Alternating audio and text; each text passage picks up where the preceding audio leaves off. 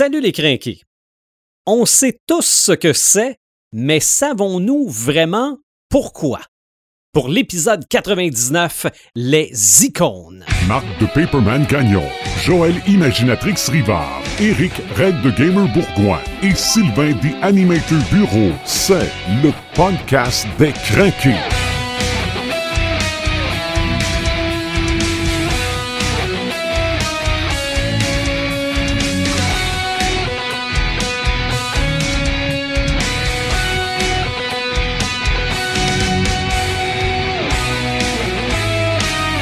Bienvenue au 99e épisode du podcast des crinqués.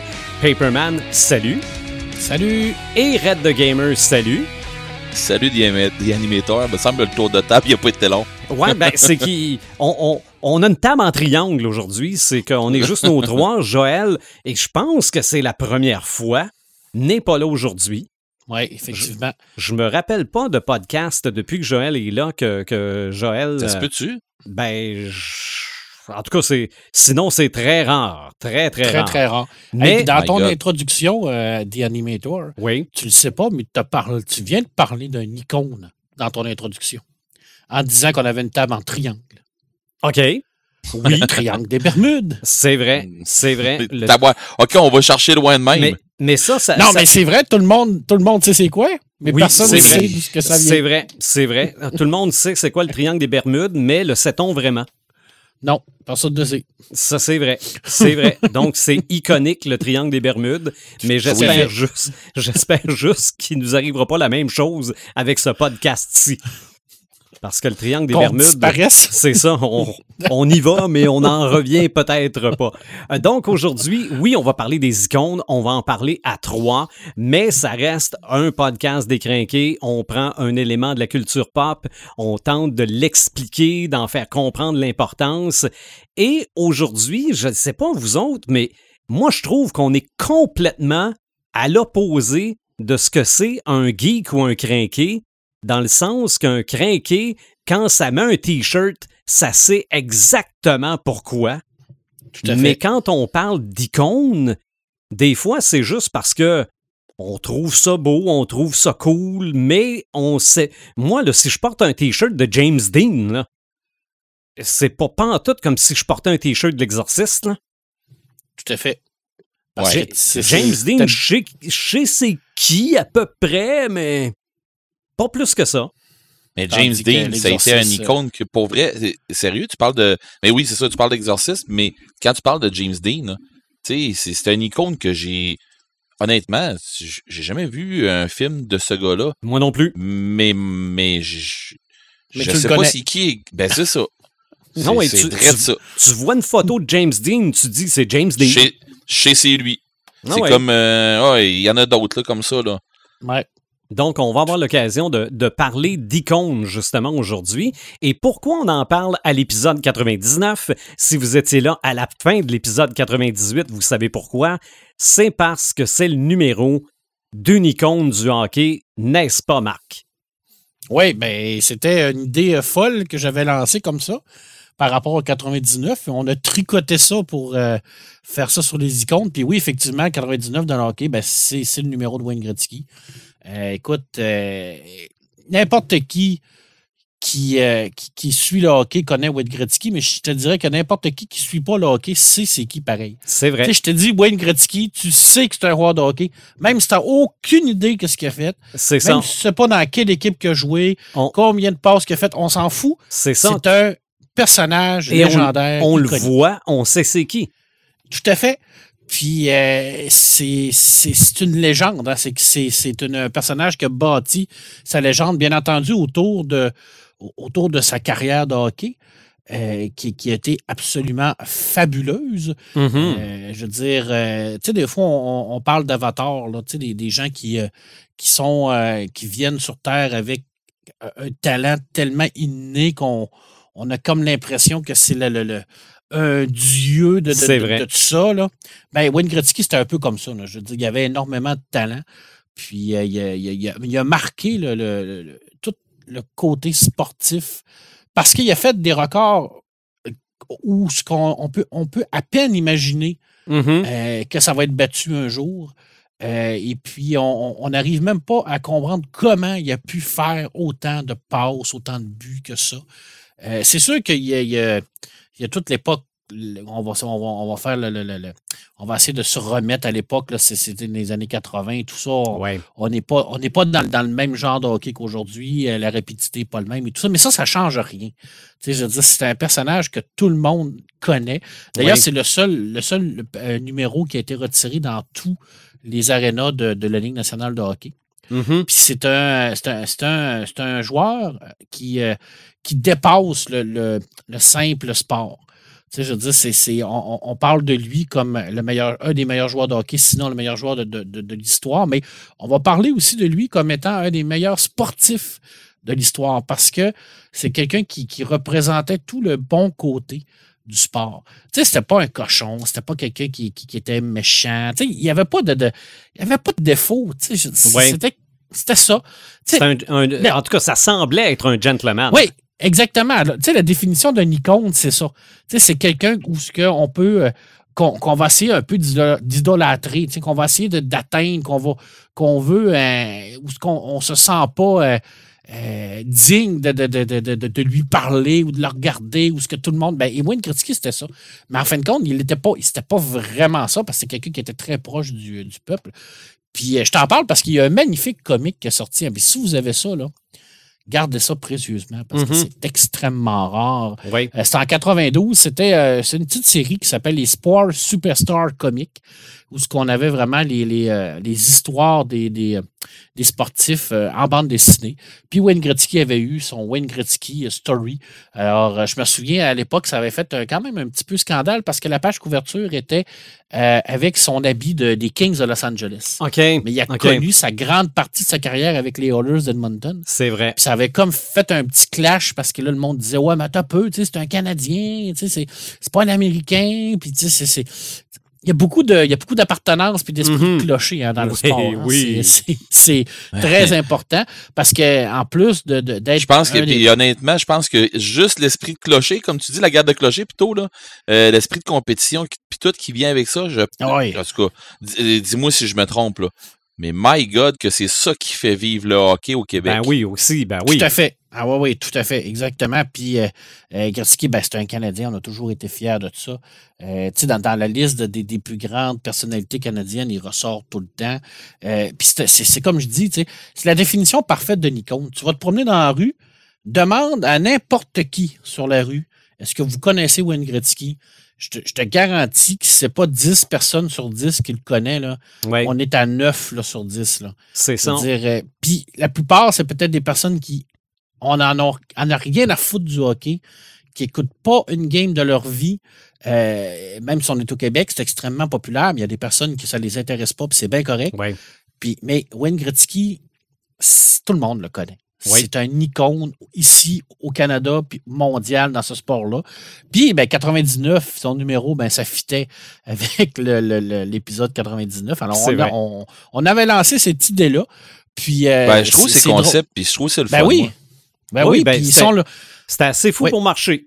ben oui, c'était assez fou de le marcher. Puis si on le revire de bord, ça fait 66. C'est vrai. Puis le 66, un autre numéro, ben oui. C'est un autre numéro, puis c'est un autre icône de, de, de du, du, sport, du hockey, qui était Mario Lemieux. Oui. Qui lui euh, aussi a marqué son, euh, son sport par sa grande, grande, euh, son grand talent et ses, ses, capacités physiques hors normes. Ah, j'ai une question pour vous autres, les gars. Oui. Oui. Le hockey, OK. Vous, en tout cas, pour, pour ceux qui, qui me connaissent, euh, ils savent déjà, mais euh, les auditeurs, c'est pas tout le monde qui, qui me connaissent vraiment. Ils vont savoir, euh, je vais vous le dire là, je fais mon coming out pour ceux qui ne le savent pas. je déteste le hockey. OK. je, suis désolé. je vous aime pareil, mais je déteste le hockey. ça, c'est important. Ça, tu nous aimes pareil. C'est ça, c'est super. Tu n'aimes pas ça, mais le monde qui l'écoute, Ouais, mais j'englobais plus. Donne-toi pas cette importance-là, Marc. J'englobais plus de monde que ça. j'englobais plus, plus de monde que ça. Ce que je veux dire, c'est que. C'est correct de triper sur quelque chose. T'es pas obligé de triper sur tout. Exactement. Ben, c'est ça. Mm. C'est ça. Puis, tu sais, je veux dire, c'est. J'ai de la misère à. J'ai pas de la misère à comprendre pourquoi il y a un engouement comme ça. OK? Mais je me dis quelque part, euh, j'ai de la misère un petit peu à, à suivre ce qui se passe. J'écoute les gars parler euh, où je travaille euh, pendant la pause. J'écoute, j'écoute les gens parler pendant les, les, les séries pis tout ça, puis je suis capable de comprendre que le monde tripe tout ça. Mais euh, ma question euh, est la suivante là. Le hockey, c'est un sport iconique au Québec, mais est-ce que est-ce que c'est indéniable c'est hors de tout doute le sport iconique au- ben, au- des Québécois au Canada? Oui, Est-ce qu'il y a d'autres jeux? euh, Le, le soccer commence à être fort. Pour ce qui Ouais, est des hein? assistances à Montréal, oui, mais euh, regarde, le hockey, c'est- rendu euh, Tu mets, tu mets le traditionnel. soccer, c'est ça, tu mets le soccer, le hockey puis le football, l'assistance, là, j'imagine qu'il. Mettons, on met, on met la finale à Montréal, la finale de, net, de, de, tout- de toutes les, les, les, les, les games, là. T'as une finale au hockey, t'as une finale euh, la Coupe. Grey, puis t'as le soccer. euh, mettons, mettons, t'as la FIFA au soccer au, euh, à Montréal. Là, OK? Mettons, mettons que tout est, tout, tout est à Montréal. Mhm. Est-ce que c'est qui, qui qui va avoir le plus d'assistance? Quel, quel sport va être le sport iconique? Moi, je pense que ça va être pour les Québécois? Ben, moi, je pense que ça va être le soccer parce qu'il y a plus Ah ouais? de place pour mettre plus de monde. Ouais, mais. Ah, en ouais, mais- popularité, ça va Mais peut-être peut-être que le hockey se vend beaucoup plus rapidement. OK, j'ai- j'ai- je t'élargis ça d'abord. OK? En plus, en plus d'aller le voir au stade, ou tu sais, aller le voir whatever, où ce que tu vas aller Mhm. le voir, il est télédiffusé partout. Ah, ben Ouais, là, c'est sûr que le soccer va avoir plus de monde. Ouais, mais, mais au Ouais, Québec. non, non, mais je te parle au Québec. Au, au Québec, Au Québec, télédiffusé, c'est le hockey. ça va être le hockey, c'est sûr. Ok, Oh, c'est OK. sûr. oh oui. Mais C'est vraiment, on- le, c'est vraiment le sport euh, qui est le plus populaire euh, de, de, de, de, notre, de notre pays. là. C'est, c'est clairement là. C'est ça. Mais je dois l'admettre, moi aussi, là, ce que je dis, là, c'est pas mal à travers mon chapeau, là, parce que je suis un peu comme Red. là. Je veux dire, je, connais le, le hockey, mais euh, demande-moi pas de nommer les joueurs. Là, une chance, une En chance fait- qu'il y ait un Wayne Gretzky de temps en temps. Là. C'est, c'est là où ce que on, on, on va toujours se définir comme geek, même euh, avec une définition large. Parce que ce qu'aurait dit, euh, ou ce que on, on- il, va, il va écouter les gens parler de hockey, puis il va être un petit peu perdu et tout ça, euh, ben ces gens-là, s'ils nous entendent parler, mettons, de Star Wars, ils vont être autant perdus que, Du Seigneur des Anneaux. ou du Seigneur Ah, des c'est Anneaux que, que- tu sais je veux dire c'est deux Ah oui. passions complètement différentes la seule chose c'est que nous on accepte d'être geek de culture populaire mais les sportifs n'acceptent pas de se faire traiter de geek de sport Ça, c'est comme- C'est vrai, hein? c'est comme une hein? étiquette qui Mais c'est comme une étiquette là, qui, qui, qui colle pas sur eux. Péjoratif, ouais, c'est péjoratif. Ah. mais c'est, c'est, ça pourrait être le sujet d'un autre podcast, ça. pourrait mais c'est c'est tout à pourrait fait des geeks. Moi, intituler je connais geek de des, sport. Ben oui. Ben, On va se gens faire qui tirer des roches. Écoute, euh, je connais des gars, moi, des gars qui, qui ont des connaissances là, empiriques là, au hockey. Là. Ben C'est oui, des ben crinqués, oui. là, comme nous, qu'on ouais. qu'on va avoir des connaissances. en- Absolument. C'est c'est des malades, là. Mais Ben, c'est leur passion. la, la, la plus belle preuve de ce qu'est une icône, là, tu montres Wayne Gretzky à un gars comme moi, je sais c'est quoi, Wayne- je sais que c'est Wayne Gretzky. C'est Ouais. James Dean. C'est l'affaire qu'on disait tantôt avec ça. James Dean. James. Ouais, Dean, James mais Dean. à un crinqué de hockey, tu montres Batman, puis c'est c'est qui? Tout à C'est fait. vrai. C'est Ouais. vrai. OK, Batman ou Hulk, Wonder Woman, j'ai jamais lu un livre de Wonder Woman, moi. Jamais de BD de Wonder c'est Woman qui? de ma vie, puis je sais très bien c'est qui. Tu sais c'est qui? C'est vrai. Ah oui. C'est vrai, c'est vrai, c'est vrai. Ouais, ouais. Euh, tant qu'à y être, Marc, euh, nomme-moi-en donc des icônes. Hey, hey, c'est, c'est- écoute, il y en a tellement dans la littérature, dans la BD, euh, c'est, c'est épouvantable. Euh, je je te, je te dirais que la majorité des, euh, des bandes dessinées ou la majorité des histoires, ben, c'est beaucoup le combat entre le bien et le mal. hein. Euh, on se le cachera pas, là. Puis les deux plus grosses icônes de toute l'histoire de l'humanité dans ce combat-là, ben, c'est Dieu et Satan. Oui. Hein? On peut pas se passer à côté de ça, là, je veux dire. t'as Ouais, c'est drôle, je le puis je sais pas si c'est lui. Tu sais, t'as pas besoin de connaître la Bible, t'as pas besoin de, de, de, connaître tes saintes écritures Mhm. pour savoir que pour connaître Dieu puis pour connaître euh, le diable.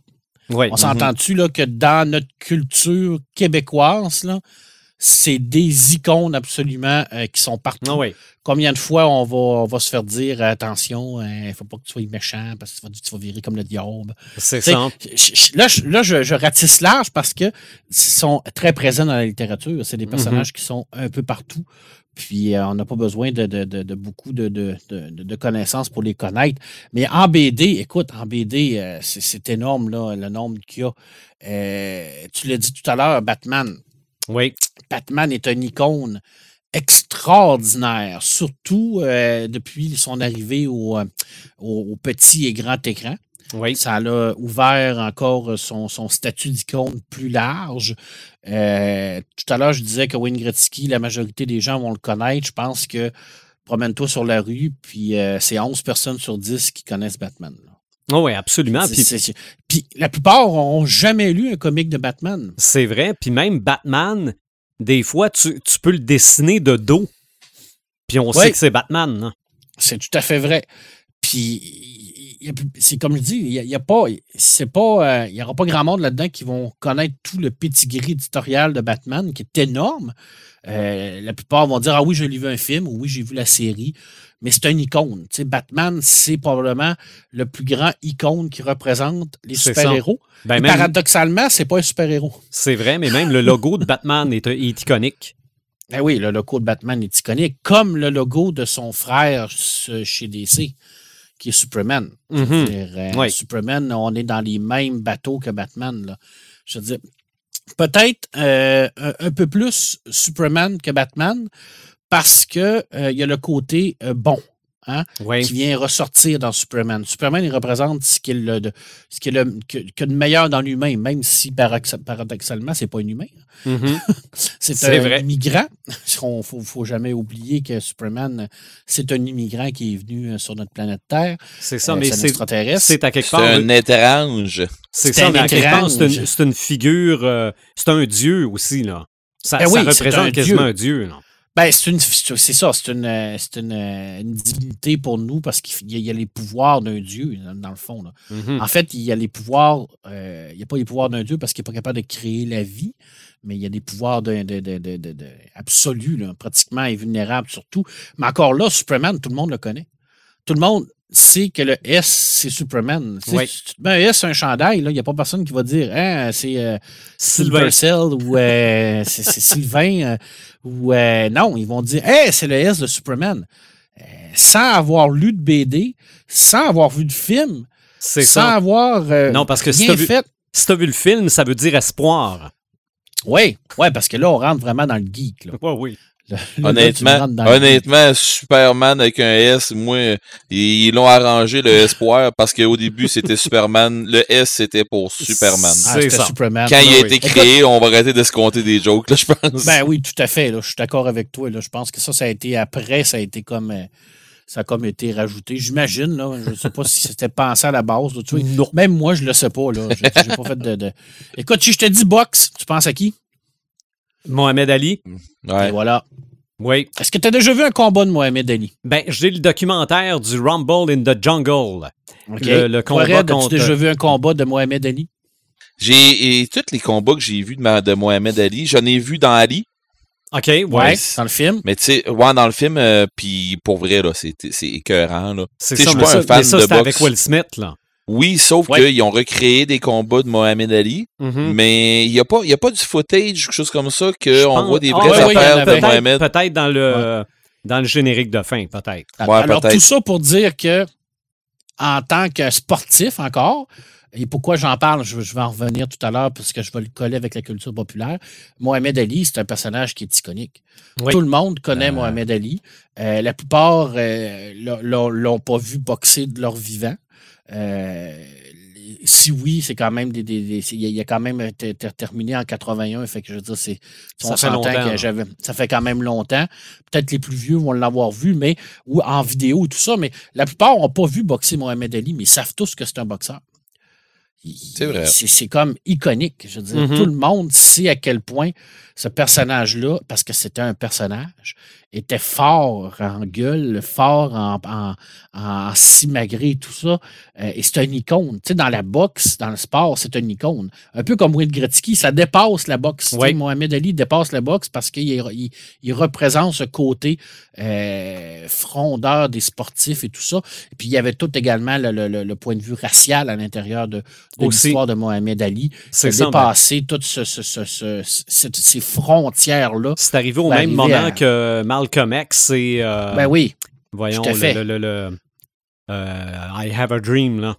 Ouais, Euh, son Martin Luther discours, Martin Luther King. Mm. Et je t'en parle de Mohamed Ali parce qu'on sait tous que Mohamed Ali a battu Superman dans un combat de boxe. Ben oui. Ben J'ai oui. déjà entendu ça, cette affaire-là. Ben oui, en 1978, un grand format, euh, c'était vraiment un one-shot où ce que tu avais vraiment le combat de, de- entre Superman et Mohamed Ali. Écoute, euh, c'est pas des c'est pas des, des, des, des, des, pieds de céleri. Là. On avait euh, Neil Adams comme, comme dessinateur, puis on avait, on avait Denis O'Neill qui vient malheureusement de décéder Mhm. euh, le 11 juillet, le 11 juin, qui, qui était au scénario. Je dis, c'était, c'était une histoire quand même grandiose. Vraiment, on s'entend, on s'entend que c'était un, un, un hors-série, que ça n'avait pas de, de- d'impact sur le monde de, de, de, C'est ça. il y a- de, de- de DC et tout ça. Superman ne faisait pas de dépression les, les numéros suivants. Là. Et voilà, là. Alors, tu sais, je veux dire, euh, alors c'est sûr qu'on on avait les deux icônes de la culture euh, sportive et la culture populaire qui Oui. s'affrontaient dans un genre de combat. C'était quand même un numéro qui est devenu, euh, qui est devenu un peu légendaire, là. Je veux Oui. dire, euh, je veux Ben, dire, on- assez pour que, je ne sais pas si vous vous rappelez, à un moment donné, c'était pour les 75 ans de Superman. On avait sorti comme une espèce de, de, de petit court-métrage avec toutes les époques de Superman jusqu'au film avec Henry Cavill.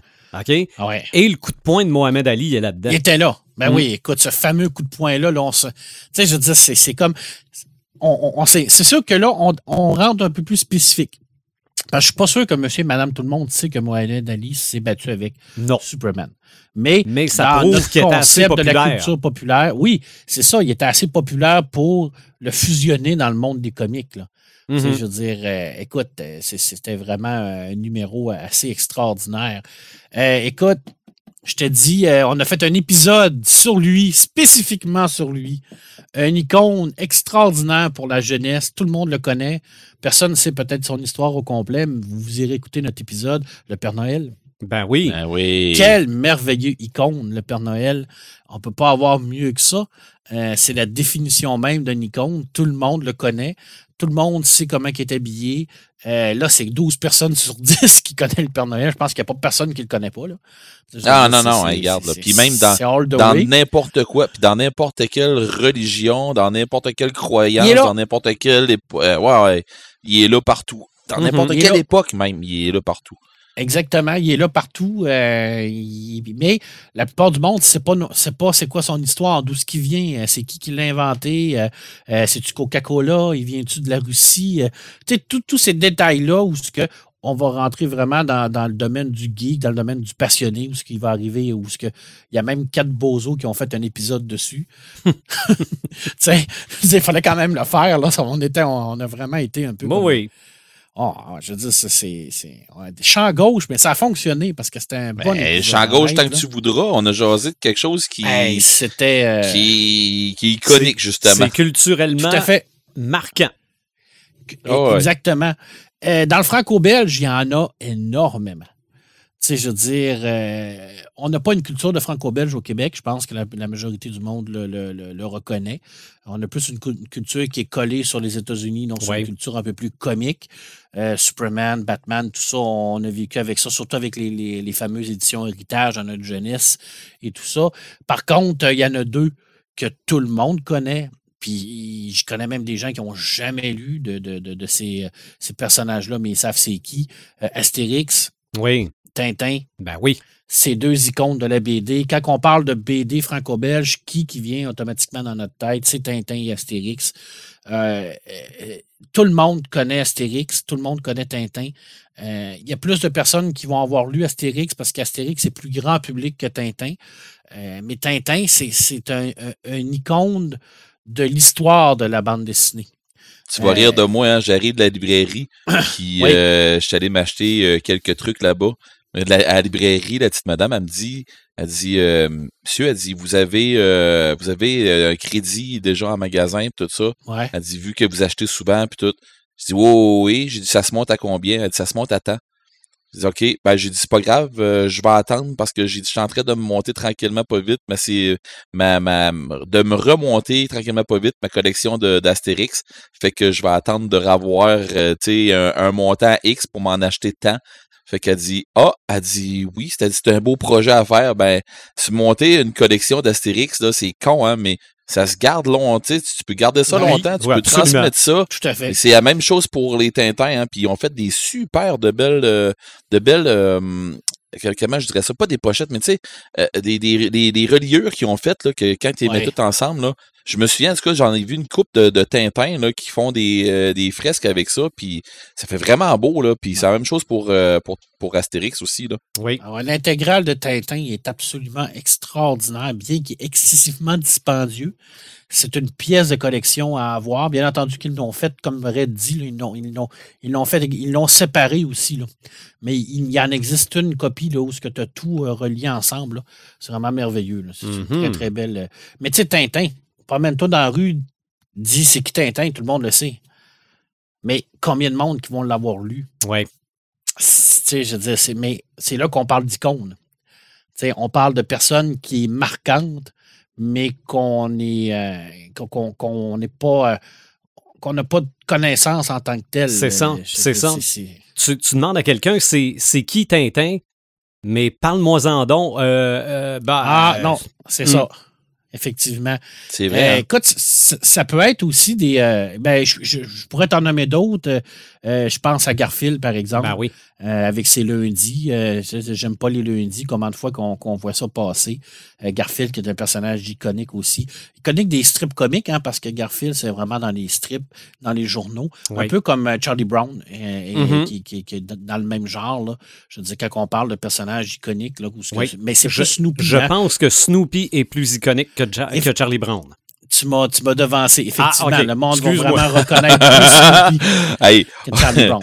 D'ailleurs, la, la série s'appelle Charlie Brown, mais c'est Snoopy qui ressort tout le temps. hein. Mhm. Je veux dire, c'est, c'est- il est comme. euh, il, il vole un peu la vedette. Hein? Oui. euh, mais euh, as-tu, as-tu remarqué que dans la plupart du temps où on a un animal, il vole toujours un peu la vedette. Mhm. Je veux dire, dans Lucky Luke, Jolly Jumper vole toujours un peu la vedette. Dans Tintin, Milou, il vole toujours un peu la vedette. Euh, tu sais, ils ils ont toujours, on a toujours une petite tendance à, à développer un sentiment de sympathie envers ces, ces merveilleuses C'est petites vrai. bêtes-là. C'est un sentiment de euh, sympathie, hein, mais j'ai, je, je le vois peut-être trop loin. Je vois peut-être, je vois- je vois peut-être ça trop loin, excusez. Euh, à, hum, sais, quand on, on- on voit, mettons, un Jolly Jumper ou, comme tu dis, Ouais. euh, tu vois Milou, il va faire un truc. On dirait c'est comme euh, un maître de jeu qui décide de, de donner un, euh, un indice à ses joueurs. Puis j'ai l'impression c'est comme si c'était l'auteur qui parle à travers, tu sais, qui, qui fait comme s'immiscer dans l'histoire à partir de ces personnages-là. Je suis peut-être trop loin, là. Je suis peut-être trop. euh, Ben, j'ai- c'est une quand- quand je de lis- voir ça. parce que quand que je Ah, lis ça des, peut être des un BD, procédé euh, narratif. T'as raison. Ouais. Tu sais, un Euh, genre de, justement, justement, justement, un procédé narratif, je savais pas comment le dire, mais oui, effectivement, ça ressemble à ça. Ah ouais. Ouais, tout à fait. Milou, c'était, c'est clairement un procédé narratif de la part de, de, de, de Hergé parce que Milou, il, va, il amène un côté un peu plus humoristique à la, à la bande dessinée. Mais des fois, Milou va avoir une, une pensée plus distincte que, que son maître. Alors, qui parle à travers Milou, ben, c'est, que c'est le créateur. hein. Fait que des fois, on passe des messages un peu comme Idéfix. Oui, Hein? ben oui, Je veux dire, Idéfix qui n'aime pas qu'on, brise les arbres. c'est vrai. Tu sais, je veux dire, euh, c'est pas Idéfix qui aime pas qu'on brise les armes. hein. C'est euh, c'est les auteurs qui, qui nous passent un message en, en voulant dire ben, faites attention un peu à, Mhm. à la nature, mesdames et messieurs. Red a raison par rapport à ça. C'est un très, très, très bon point qu'il amène. Euh, Popeye, je pense que c'en est un aussi, un peu plus vieux par contre. Mais euh, ce fameux marin avec euh, ses, ses épinards, euh, c'est quand même un personnage euh, qu'on connaît sans, euh, sans vraiment le connaître. Moi, personnellement, Popeye, je, je- je- je le connais. Est-ce que j'ai déjà lu des bandes dessinées de Popeye? Non. Est-ce que Mais moi, j'ai vu des animes en masse, par exemple. Des Oui. animes, oui, mais euh, j'ai étudié des strips de Popeye? Non. Je veux dire, Non, c'est moi non clairement plus. non. Je- mais pourtant, c'est excessivement populaire et ce personnage-là est connu de la majorité des gens. Euh, deux petits, on, je finis avec euh, deux, deux- trois rapides. Euh, ça peut être aussi des, euh, des personnages littéraires, comme on en a déjà parlé, Sherlock Holmes, par exemple. Mhm. Sherlock Holmes, qui est un personnage iconique parce que si on demande aux gens c'est qui le meilleur détective au monde, la plupart du monde vont dire Sherlock Holmes. Euh, Mm. Est-ce qu'il y a beaucoup Pas de gens qui ont lu l'œuvre de. C'est pas sûr? Batman, tu penses? Non, mais c'est parce que je te dirais que Sherlock Holmes, c'est une bête. Sherlock Holmes enlève-y euh, Watson. Ouais. Mais Watson, c'est un peu sa, son, euh, sa, sa béquille parce que c'est lui qui le ramène sur la Terre. Oui, mais c'est la- justement. C'est comme le Grundy, là. Oui, et, oui, c'est une bête question euh, détective. Euh, au même titre que, que Robin, c'est une, tu sais, que, que c'est une béquille Ouais. pour euh, Batman. Je Mhm. pense que les deux ont besoin de leur béquille parce que sinon, euh, oui, c'est des bêtes comme détectives, mais Ouais. euh, on dirait que tous les grands détectives ont besoin d'avoir quelqu'un à côté pour justement. C'est sans pas traverser la ligne. Ouais, Fait que Red, ouais, tu, ouais, viens ouais. De, de- tu viens de trouver un sujet d'un prochain épisode, les duos Ouais, ouais, ouais. dans la culture. non, non, et c'est vrai, on l'a jamais fait. Non, on l'a jamais fait, puis C'est vachement dire, intéressant ce que tu dis. Mhm. Parce que j'avais jamais que- fait le lien entre Robin puis Watson. ben, il- ok, Vachement intéressant. Mhm. d'accord. Honnête, là. Euh, pour, pour vrai, là, je m'impressionne. non, non, c'est. Non. Hein? Non, parce que là, j'en vois plein dans ma tête qui apparaît, là. Puis je me dis, Ah oui, ben, chose à juste-. Puis, puis Joël est même pas là. Ah, ah. À Joël, Hey, serait là, de- ça, on, on frise de quoi, là? Hey, ça peut être des créatures aussi. Je pense que tu, euh, je- euh, tu vas nous en parler, euh, mon cher ami euh, d'animateur plus loin. Mais dans la littérature, une des créatures les plus euh, iconiques, c'est la baleine blanche Moby Dick. Oui. Moby Ah, Dick oui. est connu de tout le monde. Mais le roman, combien de personnes l'ont lu? Combien de personnes sait c'est quoi? Euh, c'est pas euh, quelque chose d'extrêmement populaire, Mhm. mais c'est un personnage que tout le monde connaît. Tu sais, Je veux dire, euh, Moby Dick, c'est oui. dire, c'est- c'est absolument fabuleux. Et ça peut être aussi des objets. Hein? Je veux dire, euh, en tant que, que, que grand amateur de, de, de, de Star Wars, le sable laser est iconique. Oui.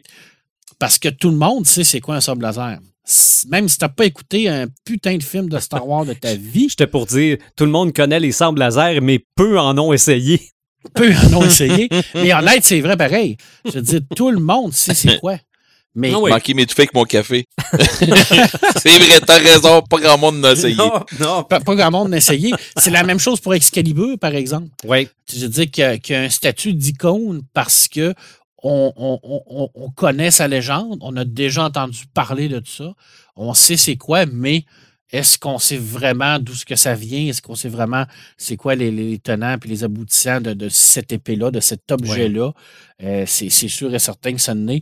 Puis je termine avec le plus grand icône de la culture populaire pour les amateurs de, de culture geek. Ben, on ne peut pas passer à côté de Dark Vador. Je pense vrai. que Dark, Dark Vador, c'est un personnage iconique qui se retrouve dans les classements des, des plus grands méchants de tous les, les temps. En avant On en a des- déjà des- parlé justement on dans en a les déjà vilains. parlé. Et on l'a classé où? Premier. Hein? Et, ouais, peut-être ex avec le Joker. il était ex a- mais il était proche. Ils ont, là. Il était, ils ont fini ex entre les Ouais. deux. Mais tu sais, je veux dire, c'est tellement un personnage que tout le monde connaît. Oui. Je veux C'est dire, vrai. Dark Vador, je veux dire, t'as même pas besoin d'écouter le film que tu le sais c'est qui. Le déjà pire, c'est ce que le, le, le monsieur qui l'a joué, euh, c'était en 77, le monsieur qui l'a joué, c'était des- David Prowse. David Prowse, Ouais. ouais. C'est c'est Prowse, Prowse, je me souviens pas trop comment le prononcer. Ouais. Prowse, Ouais, en c'est tout cas. un gars de la euh, Ouais, en tout cas, un, un monsieur euh, gigantesque, là. euh, Ah oui, pas, pas, ça- pas en grosseur, mais en, c'est une, c'est une pièce, le monsieur. Et euh, c'est pas lui hein, qui est reconnu. C'est pas tout le monde James- qui le connaît, ce, mo- ce monsieur-là. C'est l'icône, C'est son voix. personnage. Ouais, C'est l'icône, c'est son personnage. son que oui. Le, le personnage a été plus fort que les euh, que, les- que- probablement que, les créateurs et que les gens qui l'ont euh, qui l'ont euh, qui l'ont joué. Parce qu'il y a eu. David Prowse qui l'a joué, mais il y a eu aussi euh, Shaw, je crois, qui l'a joué dans Le Retour du Jedi. Oui, oui, oui, oui, il y a eu d'autres James, personnes, oui, mais. James Earl Jones qui a fait la voix. C'est vrai. Euh, Jusqu'à la fin. Anakin- Jusqu'à la fin. Puis Anakin, ben, euh, je veux dire, le, le- le- le jeune Anakin Skywalker qui était Christian. euh, hey, mon Dieu, je me souviens pas de son nom. Aidenson. Euh, Anderson, ah, ouais. En tout cas, Non, bref. pas Anderson, Tu sais, je mais... veux dire, Mais on se rappelle pas de qui il l'a joué, mais on se rappelle de, du Ah, mon personnage. C'est Dieu, vrai. Oh oui. Tu m'écœures tu cherches de quoi de même. Là. Ouais, c'est Chris. Hey, Colin, hein, c'est, c'est- ça va nous en Je vais le revenir, trouver. revenir. Je vais le trouver. On va, on va, on va s'en rappeler. Là, je Mhm. Mais c'est un très, très beau personnage. Arden Christensen, ça vient de me revenir. OK, oui, c'est Hayden, oui, c'est vrai. Ouais, Aiden Christensen. Ouais. Mhm. Fait que c'était pas Euh, Kristen quelque chose. Ouais. Puis, euh, aujourd'hui, je termine avec ça, puis je vous laisse la, la parole. Euh, on, a, on a un acteur qui est décédé euh, aujourd'hui qui est, est- est- est un parfait exemple de d'acteur qui est capable de, de- de créer des icônes où ce qu'on on va s'en rappeler à jamais dans la culture populaire. Puis je parle de, de Sir Ian Holmes qui est décédé aujourd'hui, euh, qui nous avait donné Ash dans Alien, ce, ce robot absolument froid qui avait été d'une performance extraordinaire, où ce que tout le monde se rappelle encore d'aujourd'hui de Ash. Euh, Bilbo le Hobbit dans la, dans la trilogie du Seigneur des Anneaux. Euh, je veux dire, c'était un, un grand acteur qui était dans les acteurs de soutien, mais qui créait des rôles de soutien où ce que tout le monde va s'en rappeler à jamais. C'est peut-être ça aussi les icônes, hein? c'est les personnes Mhm. où ce que le personnage ou la, la- la légende va être plus grande que, C'est ça. que, ça. Ça laisse une marque indélébile. Exactement. On va se rappeler tous, tous, tous les amateurs de science-fiction et de culture populaire savent c'est qui H. C'est ça. Peut-être C'est pas monsieur, madame, tout le monde, mais tout le monde sait c'est qui H. Tout le monde sait c'est qui Bilbo. Euh, mais est-ce que tout le monde sait qui était joué par ce grand acteur shakespearien-là? Peut-être pas. Alors, euh, c'était ma façon un peu de dire rendre hommage aujourd'hui. D'ailleurs, il a joué aussi dans le cinquième élément, euh, OK. qui jouait le père. euh, je me souviens pas du nom. J'ai un blanc de mémoire. C'est pas grave. Bref, euh, c'était ma petite, mon, ma, ma petite, mon, mon petit honneur à M. Ian Holmes, qui nous a donné des beaux personnages, qui est vrai. décédé à 88 ans aujourd'hui. C'est vrai. Pour être une icône, c'est pas nécessaire que ce soit un très grand rôle. Ça a Non. besoin d'être un rôle marquant. Exactement. Puis souvent, pour devenir une icône, mais il faut mourir jeune. Il y a ça aussi. Puis ça, ça, je vais t'en parler un peu. Yes! Yes! Parce qu'il y en a Je quand même pas, une je- coupe. Je sais pas ce que tu t'en vas, là, mais Là, on fera pas la rubrique nécrologique. là. ben moi, en ce qui me concerne, je veux premièrement parler de Marilyn Monroe. OK? Ah, La raison oui. pour laquelle je veux parler de Marilyn Monroe, c'est que moi, j'ai déjà eu dans un de mes appartements ben du stock de Marilyn Monroe, des affiches. Regarde, je, je trouvais ça beau. Ma, la blonde que j'avais dans ce temps-là trouvait ça bien beau aussi. Mais un peu comme on le disait pour James Dean tantôt, je n'ai jamais vu de film de Marilyn Monroe. OK, ma Non, mais tout le monde a vu la photo iconique euh, avec sa robe blanche que, Oui, que, euh, au-dessus de elle la la d'égout. avant. Ouais, Oui. Oui, C'est absolument. Absolument, mais pourtant, ma- blonde, euh, elle en a vu des films de Marilyn Monroe, je pense euh, Radio-Québec, tard le soir ou quelque chose comme ça, mais moi, j'en ai jamais vu. Et pourtant, Marilyn Monroe, début des années 50, devient une méga star, sex symbole, euh, Golden Globe de la meilleure actrice euh, pour une comédie en 1960. Mais ça aussi, ça aide peut-être à faire les icônes. Sa mort arrive à l'âge de 36 ans. S'est-elle suicidée? C'est une surdose de, ba- de barbiturique ou est-ce un assassinat politique? OK? Oh, Aïe, hein? parce Fait que là, avait- parce que elle pourtant, était là, reliée avec les, les, les, monde. ben les oui, avec les Canadiens, c'est que euh, à cette époque-là, là, des grandes actrices, sex symboles, il n'y avait pas juste Marilyn Monroe, là. Mais ça a fait que elle, est de, elle, a- elle a fait partie de la légende. Donc, la, la mort rapide, jeune, des fois, ça amène le statut d'icône aussi. Et c'est le cas d'un certain chanteur reggae qui Ouais. se retrouve sur plein de t-shirts, sur plein de marchandises, euh, avec du rouge, du jaune et du vert, c'est Bob Marley. Oh, ouais. Bob Marley, oui, j'ai déjà écouté l'album des grands succès de Bob Marley. mais demandez-moi de nommer plus que deux chansons, là, puis euh, pas sûr, là. OK? Euh, OK. I Shot the Sheriff et. Could You Be Loved? OK? Il y en a peut-être d'autres qui ne me viennent pas, là. mais en fait, on le voit, Bob Marley. Tout le monde sait qui, qui est Ah, Bob Marley. oui. Là. OK? Mais pourquoi? Attends un peu. est- C'était-tu un dirigeant politique? Non. Euh, C'était un chanteur reggae, mais hyper populaire, même qu'au sommet de sa carrière. Et c'est au sommet que ça a commencé à mal aller pour lui. 21 septembre 80, euh, devait donner, euh, a donné deux concerts historiques au Madison Square Garden. OK? Et va jouer au soccer ou quelque chose comme ça, s'éc- s'écroule. On lui diagnostique un cancer, meurt le 11 mai 1981 à l'âge de 36 ans. Lui aussi, comme Marilyn Monroe. Euh, ça a probablement aidé à son statut d'icône parce que il est très, très populaire et il part comme ça. C'est Ouais. vrai, hein. Je veux dire, je pour- Bref. On, pourrait, on pourrait nommer Jim Morrison. On, C'est ce que ouais, je m'en allais dire. Des Doors, oui. On- ouais, on- Jim Le Morrison club des avait son... 27, là. ça, ça, Ah c'est dans le club des 27, c'est vrai. Euh, on pourrait parler du chanteur de, de Nirvana. Ben oui. Euh, il y en a Kurt Cobain, Kurt Cobain il a été nommé justement dans, dans, dans cette gang-là aussi.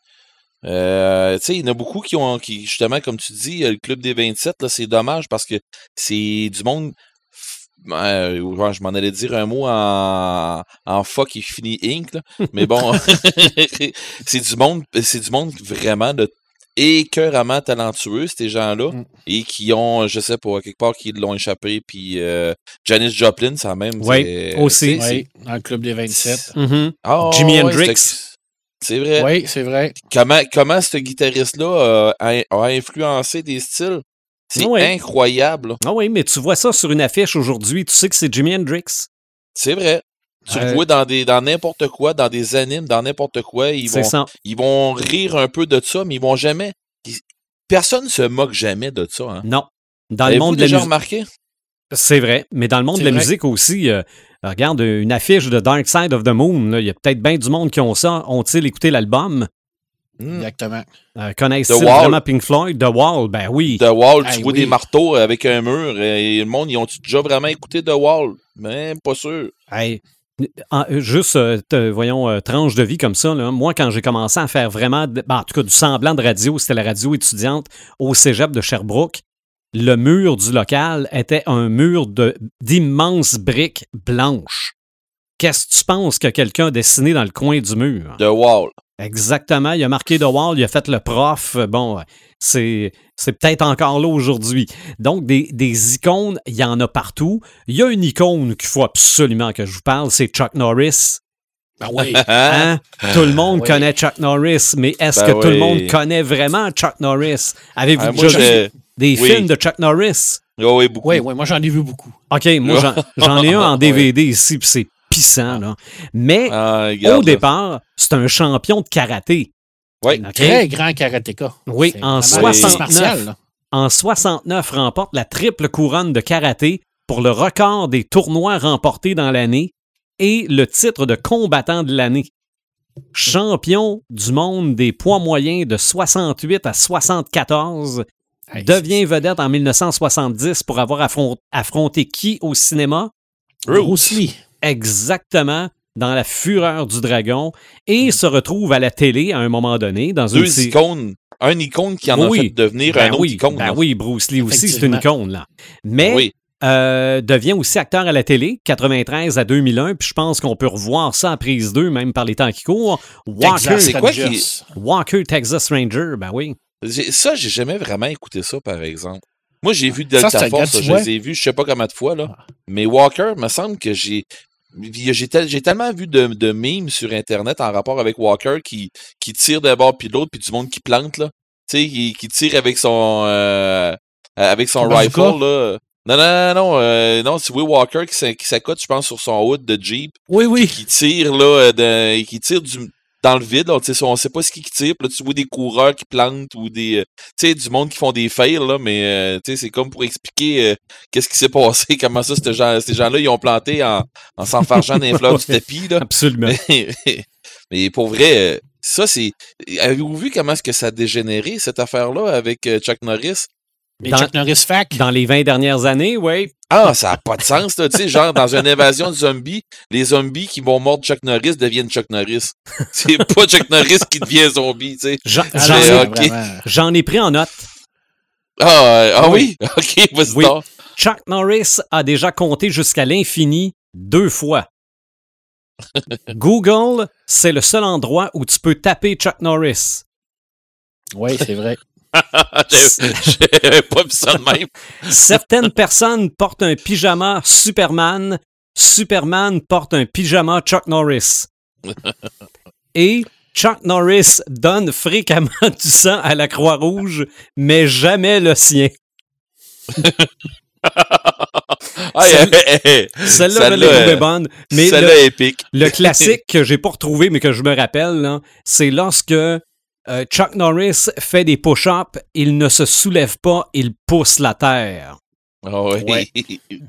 Ça, Je c'est... sais pas comment il prend ça, Chuck Norris. Ah, il doit trouver ça drôle, ouais, mais ça, C'est- lui-même fait un Chuck Norris fax dans Les Sacrifiés. Deux. Oui, Oui. c'est vrai. OK? Oui, c'est vrai quand il dit. euh, Qui a été mordu par un serpent. mort. Il a été mordu par le serpent. Oui, 7, 7 jours de douleur intense. Après ça, il est mort. Il a fini Ouais. par mourir. C'est vrai, t'as raison. Ah non, moi, ça, raison. ça, ce film-là, là, ce, ce n'était que de l'autodérision. Hein. Ça Ouais, bon mais-. Mais toute la gang qui sont là-dedans, là. Ah non, non, euh, ça, ils faut vont- voir ça au moins Ils vont fois. là. gras, là. Non, non, non. Puis pour vrai, Ouais. c'est, c'est, Ils ces gens-là, euh, ben oui, puis pour, ils rient d'eux autres, mais à quelque part, ils nous donnent un show quand même. hein. Oui. Oh, oui. Ah ça, oui, ça- si, est-ce que, qui est question, euh, question film d'icônes, c'est toutes des icônes qu'il y a là-dedans. C'est vrai. Toute la gang. C'est vrai. Raison. Toute la gang. Ah non, non, ça, en c'est- est toute, toute, sont, toute. euh, Ouais, puis tout le monde surjoue, là. Tout le monde surjoue leur rôle à Ah fond. oui, euh, Schwarzenegger Ah oui. dit I'll be back. C'est Oh, c'est fait pour ça, tu sais. c'est- C'est créé pour Mhm. Un peu euh, parodier les cinémas des années 80, puis ils le font avec humour. C'est ça. Puis en même temps, ils donnent, ils donnent l'action. Donne un à show. Ah ouais, ouais, ouais. C'est un t'as- film d'action. Ah ouais. T'as Van Damme aussi qui, euh, lui, fait le méchant, puis à un moment donné, il commence à, à surphilosopher. Oui. Tout, le, Ah ouais. tout le monde le regarde en voulant dire Tu t'en vas où? Et c'était. Van Damme était reconnu pour ça dans la vraie vie. Là. Ah, mais il le fait encore. On dit que des fois, il, il- il- il sort des affaires quand même pas pires. là. Absolument. Ah, Il est quelqu'un. On a tous regardé la télésérie La Casa des Papels. Ben, j'ai pas fini. Non, mais, mais t'en, Oui. sais assez pour savoir qu'il porte des, mas- des masques de Dali. Oui. Mais connaît-on Dali? Ben, pas assez. OK? Parce que, justement, ben beau dire, ils ont des masques de Dali, mais c'est qui ça? Ben, Dali est Salvador Dali, qui ouais. est un peintre, sculpteur, graveur, scénariste, écrivain catalan de nationalité espagnole. Moi, Donc, j'appelle ça un artiste. oui, oui, oui, c'est un, multi-artiste, mais c'est vrai que il a quand même marqué et son look a marqué parce que les grandes moustaches par en haut, là, je veux dire, euh, tu vois des photos, t'as aucune idée c'est qui vraiment, qu'est-ce qu'il a fait dans la vie, mais tu sais que c'est, c'est Dali comme le masque dans La Casa des Papels, mais Ouais. c'est surtout qui est considéré comme un des principaux représentants du surréalisme. là. Un des plus célèbres peintres du 20e siècle, ce qui fait que en Espagne, c'est une icône, c'est pour ça qu'il porte des masques de Dali dans la Casa des Papels. là. Hey, quand Est-ce tu parles que- de masque, là. Mhm. Euh, Ouais, mais je parlais de masque. Je partais. Ouais, non, mais vas-y. euh, je pense Ah. qu'on s'en va parler de la même affaire. Il y a, y je y des masques la- iconiques. Là. La- les masques iconiques, le fameux masque qui, qui est porté par Anonymous.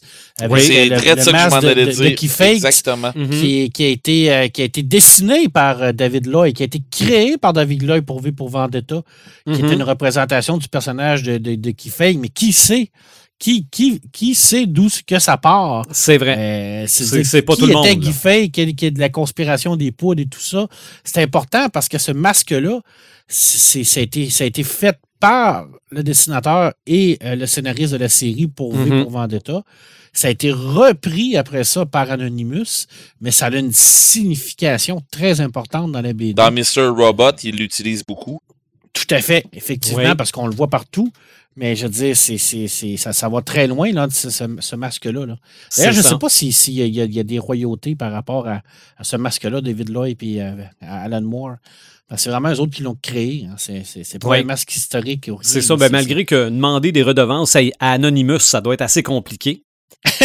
Mais pour Mr. Robot, euh, probablement. Oh, sûrement, sûrement, effectivement. Ah oui. Mais je pense qu'on a eu la, la même flash, moi puis moi puis Red. Mhm. Ah mais, ouais, tout à fait. Ça fait- mais au niveau des masques, là, regarde, t'as, t'as- t'as le masque euh, d'Halloween de, Ouais, de- le de- de- de- Jason. de Michael Myers. Euh, oui, le masque de Jason. Euh, de- le, le- le masque dans Frisson, Oui. Oui. dans Scream. Ouais, il est devenu, Oui. ouais, il est devenu iconique. Puis oui. ça, parce que, Effectivement. puis savez-vous que, ben pas savez-vous, c'est un des premiers films euh, Scream qui a, je pense qu'on en a peut-être déjà parlé. J'en ai peut-être déjà parlé dans un spécial horreur, mais c'est un des premiers films dans Scream que euh, Scream qui a, euh, qui, qui nous a déboussolé à la fin quand tu dis c'est le, le tueur, c'est un tel. Il y a sérieusement, là, quelqu'un qui va me dire euh, Je savais que c'était deux tueurs, euh, je savais Mhm. telle affaire, et je savais telle affaire. Euh, non, excuse-moi, c'est On en a peut-être parlé dans les finales. Peut-être. Peut-être. Parce que pour vrai, là, euh, ce film-là, là, il a déboussolé tout le monde Oui. qui ont été le voir Oui. au début. Puis pour c'est des gens qui vont s'en vont dire que justement qu'ils l'avaient vu venir, ce final-là, c'est de la bullshit. Ça, pour vrai, là, c'est, je, je crois nullement à ça. Oui. Mais écoute, ça, ça Ah n'engage que moi, ça. là. Mais pour vrai, parce que c'est, c'est, c'est, c'est là où que ils ont, ils ont changé la donne du film de slasher. Oui, c'est vrai. Parce Oui, qu'ils ont remis ça au coup du jour. C'est ça, ça avait donné un nouveau souffle. Ouais. Oui, parce que les films de slasher, ça s'essoufflait. Ben, ben, ben non, moi, je, je- je dis que ça s'essoufflait là, pour, pour, dans le commun des mortels. Pour moi, les films de slasher, ça n'a jamais arrêté. Là. Tu sais, je veux dire, c'est un film de slasher, c'est un film de slasher. On Mhm. va pas chercher ça pour euh, le synopsis, puis euh, euh, que les gens ils jouent, ils jouent bien bien le rôle. Là. Un film de slasher, c'est un film de slasher. Ouais. Mais eux autres, ils ont emmené ça ailleurs. Tu sais, M. Craven, c'est ben, c'est Wes Craven, dans le fond, qui avait Oui, fait ça oui, qui c'est à mon goût à moi euh, qui a su innover en, pour donner un, un second souffle comme tu disais Sylvain là. Ah parce que c'est c'est- c'est c'est quelqu'un c'est quelqu'un ce monsieur là aussi là. oui, absolument. Wes Craven Wes, Cra- Wes Craven c'est pas sûr que tu vas arriver et tu vas dire à quelqu'un euh, tu vas lui montrer une photo puis tu il va dire c'est qui mais la majorité des gens euh, au même titre que, que euh, voyons je dirais pas euh, je, je l'avais je l'avais dans, dans dans la tête bien raide là, mais celui qui a fait le monsieur qui a fait beaucoup de, de euh, Romero OK, oui. Ouais, George Romero, euh, George Romero, là, c'est un icône, ça, dans les films d'horreur, là. Tu sais, Wes Craven, c'en est un, mais Romero, c'en est un C'est ça. violent, là. Mais, mais Romero avait le look aussi pour qu'on s'en rappelle. Ouais, il, était weirdo un peu, oui, je suis Mhm. d'accord avec toi, là. Oui. mais il y, a, il y a des gens comme ça hein, qui, ont, qui, qui ont bousculé un peu euh, les gens, puis c'est pour ça qu'on s'en rappelle de ces gens-là Mhm. aussi. hein. Si je vous dis scène de douche, Ah, ben Ouais, là, Psycho. bon, mais ben pas, oui, hein. pas tant la scène La que musique. le cue musical. Ouais. Ah oui. Quand le rideau se rouvre, là, cette musique-là a probablement été revenue par la suite à toutes les fois là, que, que quelqu'un a peur de quelque chose. là. C'est c'est ce cue musical-là qui revient. Les Ok? violons, là. Ouais, c'est ça. Et Psychose, cette année, 60 ans. Ah C'est- oui, Écoute, oui. qui, qui, qui- C'est qui a ça. jamais fait ça, là, essayer de, de, de pogner sa, sa, sa blonde dans, dans la douche en faisant C'est ça. Exactement. Ouais, exactement. Euh, des des euh, icônes, oui, il y a des gens, oui, il y a des personnages, il y a des phrases, des fois. Oui. Ah oui, c'est sûr. On va avoir besoin d'un plus gros bateau. Oui. Ouais. Jazz. Ça, c'est dans Jazz, cette année, 45 ans. Euh, Ah, sorti ça en prenait 19... vraiment un plus gros bateau. hein. C'est ça. Oui, absolument. Mais, mais c'est que cette phrase-là, c'est devenu la phrase de n'importe quelle personne qui se rend en guerre avec un tire-poids. Là. OK? Oui. T'arrives à la guerre avec ton tire-poids, là, puis là, tu te rends compte que c'est euh, un, un mecha qui est en avant de toi, là. Euh, Tu te dis, on va avoir besoin d'un plus gros bateau. ah ouais. Et autre phrase, puis je vais terminer avec celle-là. Et quand je l'ai mise en contexte, même ma blonde s'en rappelait. Il y a des jours où on ne peut pas, où on ne peut se débarrasser d'une bombe. C'est Batman qui a dit ça dans le film Batman de 1966. Ah oui, ce qui court avec sa bombe partout. C'est ça. Il y, a une bombe, il y a une bombe dans les mains sur un quai. Une immense bombe ronde, là, comme, comme dans les Looney Tunes. Là. Ah ouais, avec une mèche. avec une mèche en feu. Et là, lui veut s'en débarrasser. Court d'un côté, arrive ses trois sœurs qui prennent une marche. Euh, court d'un autre côté, vient pour la tirer dans l'eau. Il y a des canards dans l'eau. Euh, et de là, la phrase il y a des jours où on ne peut se débarrasser d'une bombe, puis là on le voit courir, puis on entend pouf, puis on pense qu'il est mort, mais jamais Batman ne meurt. là. Euh, c'est c'est une phrase aussi qui euh, est utilisée parfois lorsque tu es devant des problèmes qui te semblent insurmontables et Mm. que tu penses que tu finiras jamais ta journée. Tu sors ça et tu te prends pour Batman. Ouais. Oh, ouais. D'ailleurs, si Batman meurt, c'est seulement le- la personne qui porte le costume qui meurt parce que le symbole, lui, est éternel. Le symbole est éternel, en effet, mais ça, C'est euh, le symbole qui est iconique. oui, Plus, que, plus que Superman. c'est vrai. Oui. C'est vrai parce que Superman, Su- Superman c'est l'homme, là. C'est vrai. Oui. C'est vrai. Tandis que Batman, c'est le, le, le mythe Mm. autour de lui. C'est vrai aussi.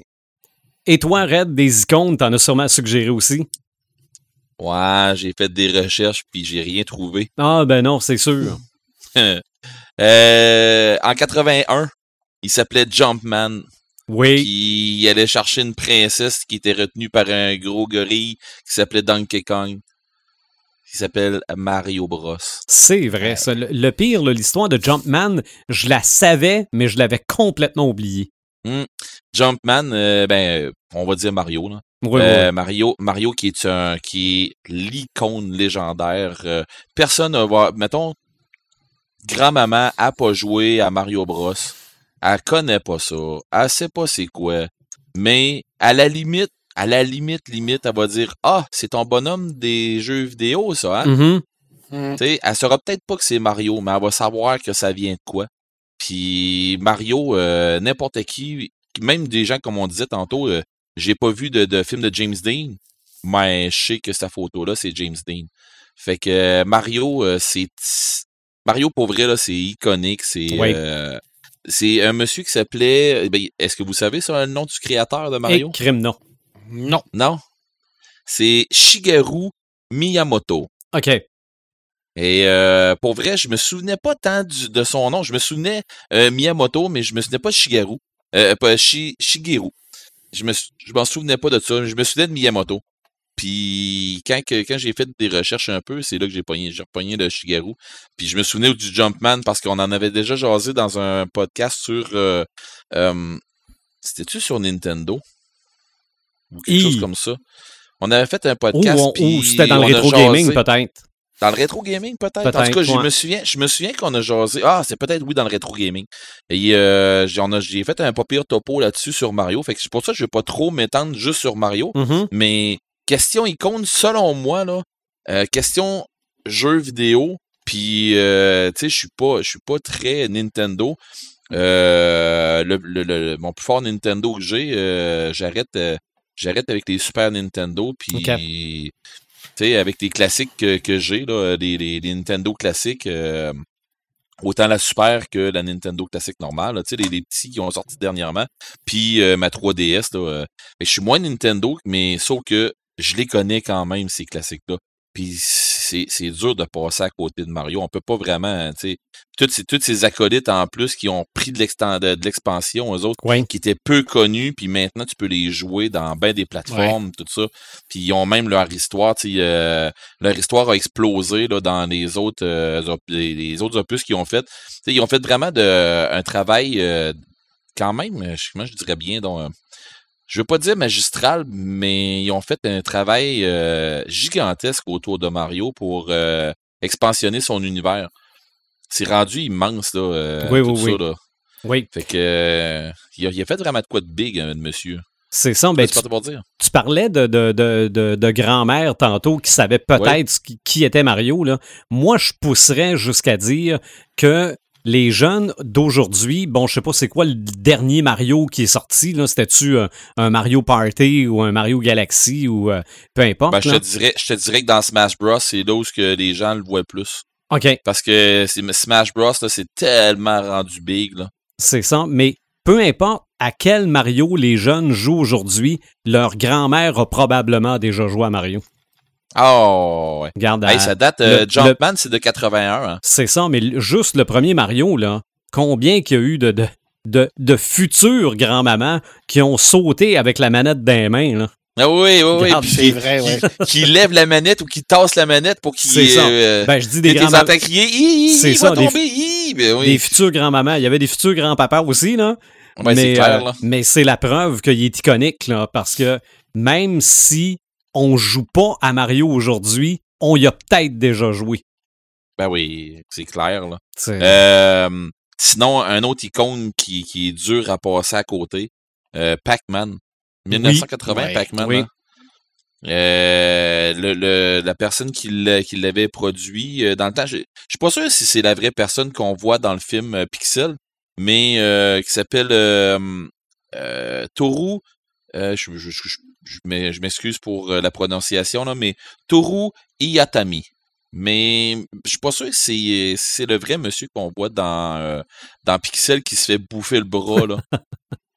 Mais Ça se bon, pourrait, euh, je pense que oui. Je oui, pense que peut-être. c'est- un clin d'œil, c'est un clin d'œil qu'ils ont fait là, mais euh, je suis pas sûr si c'est la vraie affaire. Mais bon, euh, Pac-Man, Pac-Man, comment est-ce que tout, tout le monde a joué à Pac-Man? Si t'as peut-être pas joué à Mario, mais t'as sûrement joué à Pac-Man Mhm. dans ta vie. Mais remarque, euh, je dis tout le monde, peut-être pas non plus. là. Ben, tout le monde à l'époque où ça a sorti.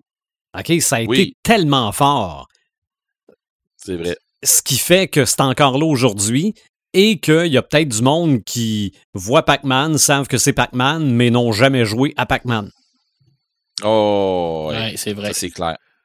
Euh, puis il y a Miss Pac-Man qui est sorti, mais Ouais. quand tu parles de Miss Pac-Man, bof, c'est le monde, oui, ok, c'est bien correct, mais tu parles de Pac-Man, c'est, tout le monde sait c'est qui, Mhm. c'est, c'est tout de suite. là.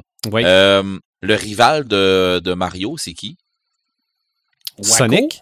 Ah ouais, Sonic. Non, pas Oh, Wario. vois, moi, OK, non, ben, c'était oui, le- ben, c'est le rival de c'est- Mario dans Nintendo. Là. C'est, ok, oui, ouais, ouais. Mais, Oui, mais Wario, le, mais mais c'est le Bowser, rival mais au commercial, là, le rival commercial Sonic, il a pris 10 ans avant de, sor- avant de, de, de sortir après euh, Jumpman, ben après euh, en 81, là, quand que, euh, Mm-hmm. Donkey Kong était sorti, puis qu'on voyait, on jouait Mario pour la première fois. oui. Euh, puis c'est en 83 en passant que Mario est sorti. Le, Ok. le vrai jeu Mario Bros avec euh, le, que tu pouvais faire. euh, euh, les gens disaient Mario Brothers, là, puis Ouais. finalement, euh, tu jouais Luigi, mais tu savais pas qu'il s'appelait Luigi, là. Euh, à part quand tu regardais en- dans le haut, là. Puis, euh, dans le fond, à, à Mani, on arrêté de- d'appeler ça euh, Second Hop, puis euh, First Hop, là. Mais sinon, dans le fond, il, ça- il a pris... C'est en 91 que, que Sonic est sorti. OK. Ça a été, puis il a été créé, c'est- dans le fond, ces gars ont, ont pris Sonic, ils ont fait un, un icône avec ça, puis il était trois créateurs, euh, ces, ces gens-là. C'est tous des gens avec des, des noms euh, un petit peu plus imprononçables. Mais, je dis imprononçable, puis c'est pas péjoratif, c'est juste que euh, ma, ma langue sur Ton- le japonais... C'est ça, ton japonais est difficile. oui, c'est ça. fait que j'aime mieux, par respect pour ces gens-là, j'aime mieux pas nommer le nom. Puis, tu sais, je peux prendre le, le, le, le, le prénom, là, Naoto, il y a euh, Yuji, puis il y a euh, Hiro, Hirokazu. Mais bon, euh, on va m'arrêter là parce que OK. ça va sonner, euh, ça, ça va sonner euh, euh, personnage de manga. Euh, mais c'est ça, ces gars, ces gars avaient fait ses forts avec euh, Sonic, puis ils ont amené une autre vision avec Sonic, euh, la fluidité, puis le dynamisme que, que Mario y avait, mais Sonic était allé ailleurs. Puis parce que Sonic, il- le, le petit boost qui courait tellement vite, puis euh, Eh oui, hein. c'était tellement rapide les tableaux tout ça. Là, tu te dis, OK, bon, mais Mario, il roulait vite pareil, mais c'est pas la même game. Parce que là, tu bougeais autrement là, avec Sonic. Oui. C'était, c'était autre chose, là. C'est- l'impression de jouer un, pain- un un pinball en même temps qu'un oui, jeu de plateau. c'est vrai. Mais il n'y a pas eu de Sonic 8 bits. hein. Je pense que c'est juste arrivé à peu près à la même époque que le Super Nintendo. Non? Oui, c'est ça, c'est Mais arrivé là, en c'était 91. Sonic, euh, c'était euh, Sega Genesis. Euh, oui, parce qu'il n'est pas arrivé, lui, dans le temps du Sega Master System. OK. Tu sais, euh, c'est ouais, c'est ça, c'est Sega Ma- Master System, il n'est pas arrivé en même temps que ça. OK. Euh, parce que là-dedans, il y en avait eu d'autres, euh, des jeux, là, euh, Quartet, qui avait été euh, une bombe là-dedans, qui avait vraiment été, euh, tout cas, moi, que je me souviens, là, il y avait vraiment eu des, des, des, des jeux assez forts qui ont sorti là-dessus, mais euh, il y avait, euh, c'est quoi d'autres jeux aussi? Tu pouvais jouer p- plusieurs personnages, Alien Invasion, où, euh, tu sais, que tu rentrais dans des pièces, là, avec, euh, il y avait des, des créatures, en tout cas, je l'ai sur euh, mon arcade, là, mais bon, euh, je me souviens de ce jeu-là, qui beaucoup de jeux qui avaient, qui avaient sorti, puis qui ont jamais sorti d'icônes aussi fort que Mario, puis c'est ce qui a fait que, selon moi, c'est ce qui a fait que euh, le Nintendo a frappé pas mal plus fort que Oui. le, le Sega Master System. C'est ça. Ça, Euh, ça prenait un personnage fort pour Sega. Oui. En 96, j'ai l'impression de vous donner un cours d'histoire. En Oui, c'est presque ça. 96, Eidos Montréal ont sorti ils ont sorti quelque chose qui est devenu une icône et en pas long, ils ont été chercher les gamers de PC. Euh, ça a pris un claquement de doigts. Et euh, y a quelqu'un qui sait c'est qui? Assassin's Creed? Non, non, non. Moi, je, vois- je vois une petite Non? madame qui grimpe partout. C'est Ah, ça. Tomb Raider. Tomb Raider, Lara Croft. Ouais. Oh, ouais, ils ont été chercher les gamers euh, en claquant des doigts avec euh, des shorts cou- courtes, avec un buste assez proéminent et en polygone, Assez triangle, ouais. Ouais, assez en triangle, mais mon Dieu, qu'elle avait des formes. Euh, pour vrai, Lara Croft qui est devenue une icône. euh, Ah oui, c'est après ça, là, ça, ça- les autres jeux qui ont sorti, euh, mettons, je sais pas moi, Nathan Drake, euh, pour, pour, pour nommer, mettons celui-là, tu sais, c'est, c'est tous des jeux, comme on va dire, c'est du style Tomb Raider. Ben oui, absolument. Elle a influencé euh, beaucoup. Mm. C'est ça, c'est ça, c'est ça. Ce, ce style de jeu-là a été, euh, a été une plaque tournante pour euh, les jeux vidéo. Oui. Euh, le, le, le, le- je dirais que Lara Croft est une icône, mais Tomb Raider, le jeu, le style de Tomb Raider, ce style-là, euh, je sais pas s'il y a un nom, j'ai j'ai pas fait de recherche là-dessus. J'ai, moi j'appelle ça, euh, c'est un genre de, de, de, de un jeu d'action, de recherche, Oui. Ben, Puis- moi, c'est drôle, hein. J'ai l'impression. puzzle. C'est un genre de RPG puzzle. j'ai l'impression que après ça, tous les jeux de ce genre-là sont devenus des jeux à la Tomb Raider. Fait Ouais. que quand tu commences à dire ça, là, c'est parce que le premier est iconique. Ouais, ouais, ouais. Tu sais, parce que, tu sais, je veux dire, c'est euh, là, comme je disais, Nathan Drake. Mhm. Euh, Nathan Drake est le Lara Croft de Uncharted, euh, ce que Lara Croft oui. est de Tomb Raider. Là. Euh, puis après ça, les autres, ça a juste déboulé. Là. Euh, C'est, c'est, c'est, c'est un peu dans le même principe, comme tu disais tantôt. Euh, Ezio euh, Auditore, qui est un ben, de Assassin's Creed, c'est dans le même style que ça. Là. Ils ont juste peaufiné le jeu. Ils ont Oui, peaufiné c'est- ici, ils ont peaufiné ça. C'est ça, c'est juste comme un, Mm, un mm, autre mm, décor, un autre setting. C'est vrai, hein? C'est, c'est, pour vrai, ça a juste, ça a juste explosé. Euh, je, vais, je, je vais lâcher un peu les jeux vidéo, mais je vais m'en aller dans d'autres affaires qu'on n'a pas parlé tantôt. OK? Puis c'est euh, des gens qui ont qui, qui étaient en deuxième plan, mais que, que tu vois ces gens-là maintenant, tu fais c'est lui, c'est elle, c'est ça. Tu sais. Euh, Carrie Fisher, ça fait c'est qui ça? Qui- C'est la princesse Léa, ben oui. Quand tu parles de Carrie Fisher, c'est pas de Carrie Fisher que tu parles, c'est de la princesse Leia. Ouais. Qui fait même une joke là-dessus dans Scream 2 ou 3, dans le 3, je pense. Qui font une, qui font une joke là-dessus quand ils voient, euh, ils voient, une- ils voient Carrie Fisher dans une, bibliothèque, dans un fond de, de dans un sous-sol, une affaire de même, là, euh, dans une, une plaque d'une place de tournage, puis qui se dit euh, Ben euh, c'est moi qui aurais dû avoir le rôle de la princesse Leia, mais tu sais bien que c'est euh, c'est l'autre qui, qui a couché avec le bon réalisateur pour être capable de pouvoir avoir le rôle. Là. Fait que tu sais, elle rit d'elle-même parce que c'est Carrie Fisher qui est là. Tu sais, c'est c'est juste drôle. Euh, moi, un, personnage iconique pour moi qui est euh, qui, qui, qui est sorti en 80, un peu après euh, Vador et Léa et Luke, euh, Boba Fett. Ben oui. Ouais. Puis Boba Fett là était pas un icône avant. Hein. Il, a- il Cinq minutes de texte, hein, Red, à peu près, hein? C'est ça, Ah. dans, dans les films, il il dit à peu près cinq minutes max qu'on le voit. Ouais, à peu près. Puis il est Ah, devenu pour icône. vrai, en- ouais, c'est vrai. parce que euh, je sais pas exactement comment ce qui est devenu icône, mais euh, Moi, je pense c'est- qu'il y a un petit peu le bout de la figurine. ben il y a la figurine. Je pense qu'on a sorti la figurine de Boba Fett avant le film. Oui, oui, mais euh, moi, il y a le bout où ce que euh, je dirais pas le bout légende, mais le bout euh, euh, indicible. Tu sais, euh, dans le fond, comment est-ce qu'il est, comment est-ce qu'il le présente là? Il y a comme une réputation qui court en avant de lui. Ils l'ont fait tellement gros, puis tellement que quand que le monde ils font, ok, tu parles de Boba Fett, ok, je suis dans pour vrai là. Puis tu sais, ils l'ont vraiment fait comme ça. Mhm. Puis on voit pas tout ce qu'il fait, tout ce qu'il fait.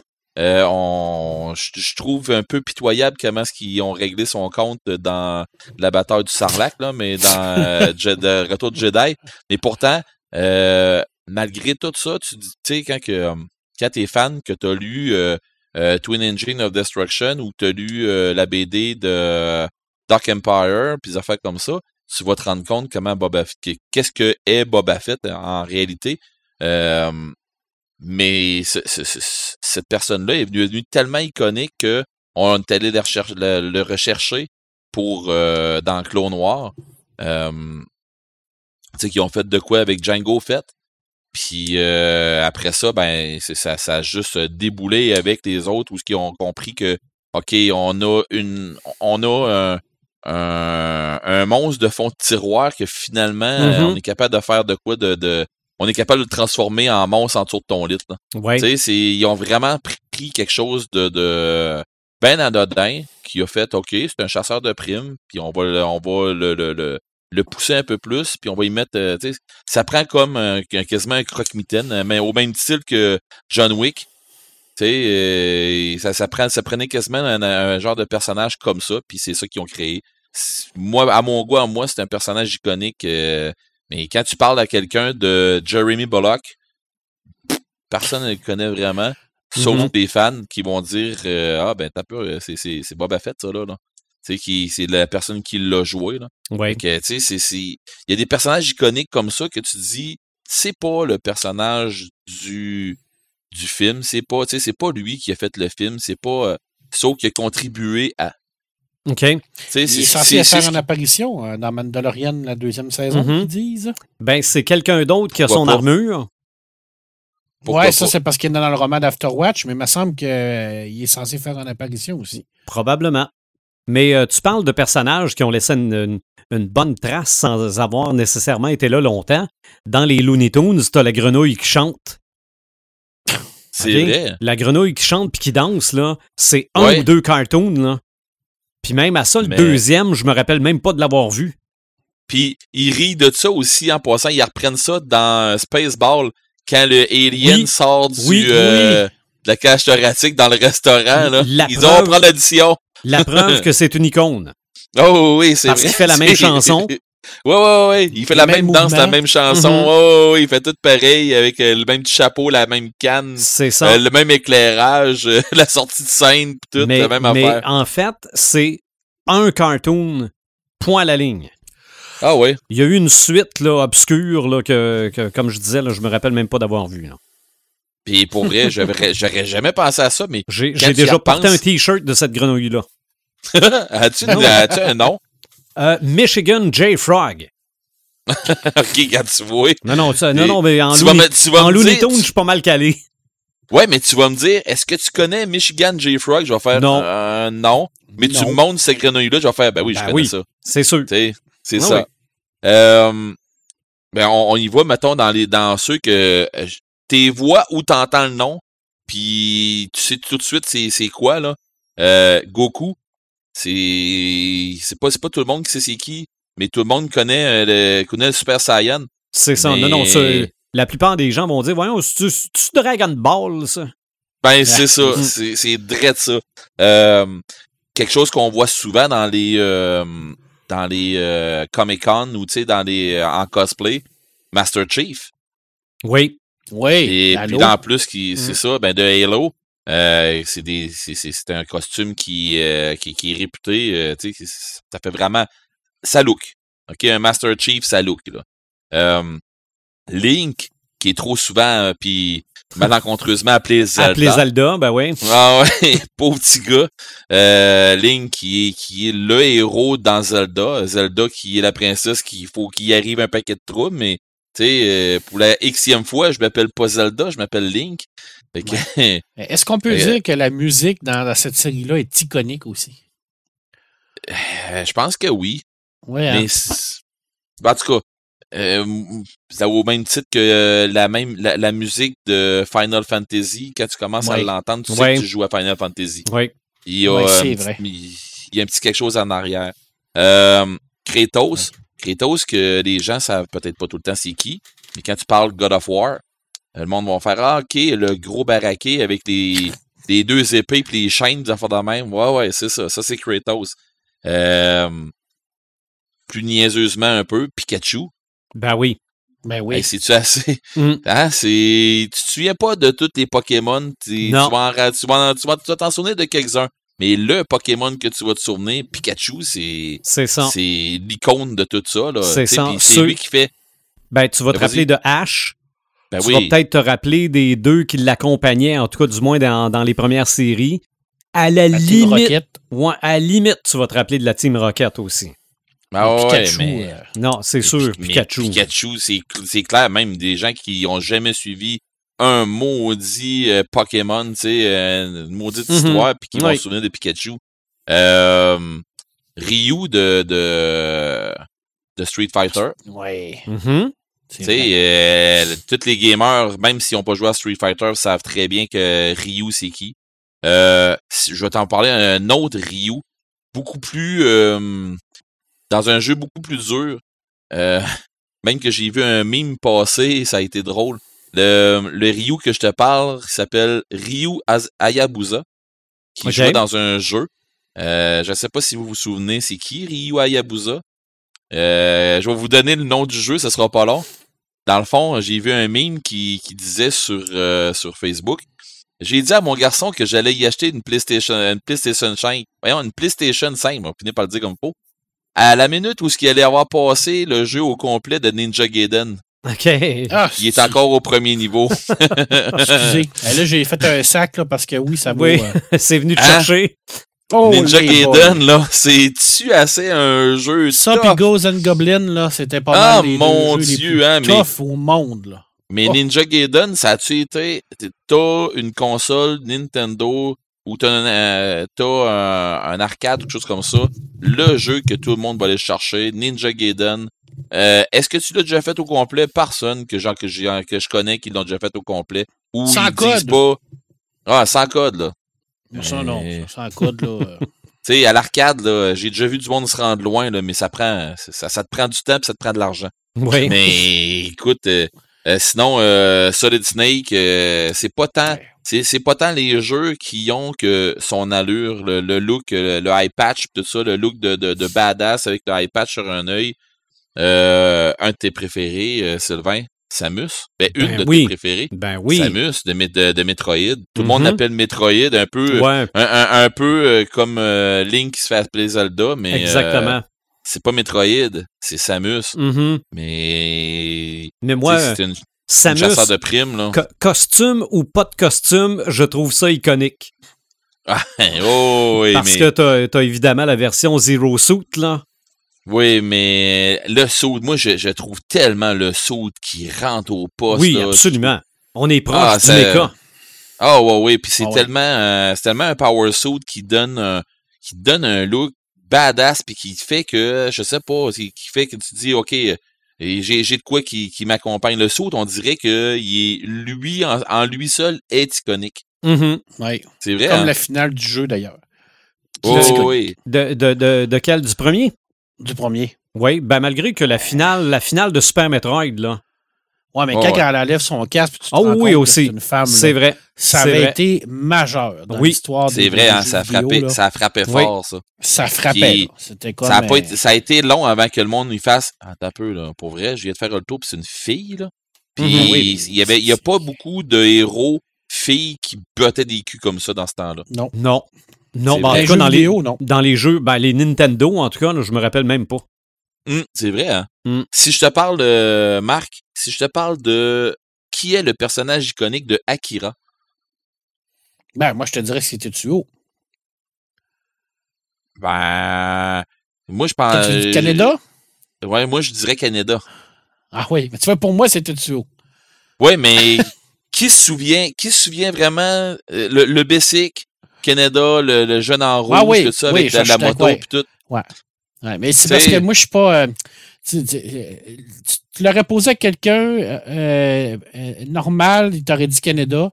Quelqu'un de Mais- normal. T'es pas mal pas- normal, mais t'es. Non, pas, T'es peut-être pas- un peu pas trop. dans- Pas, pas Pas- à côté d'Akira.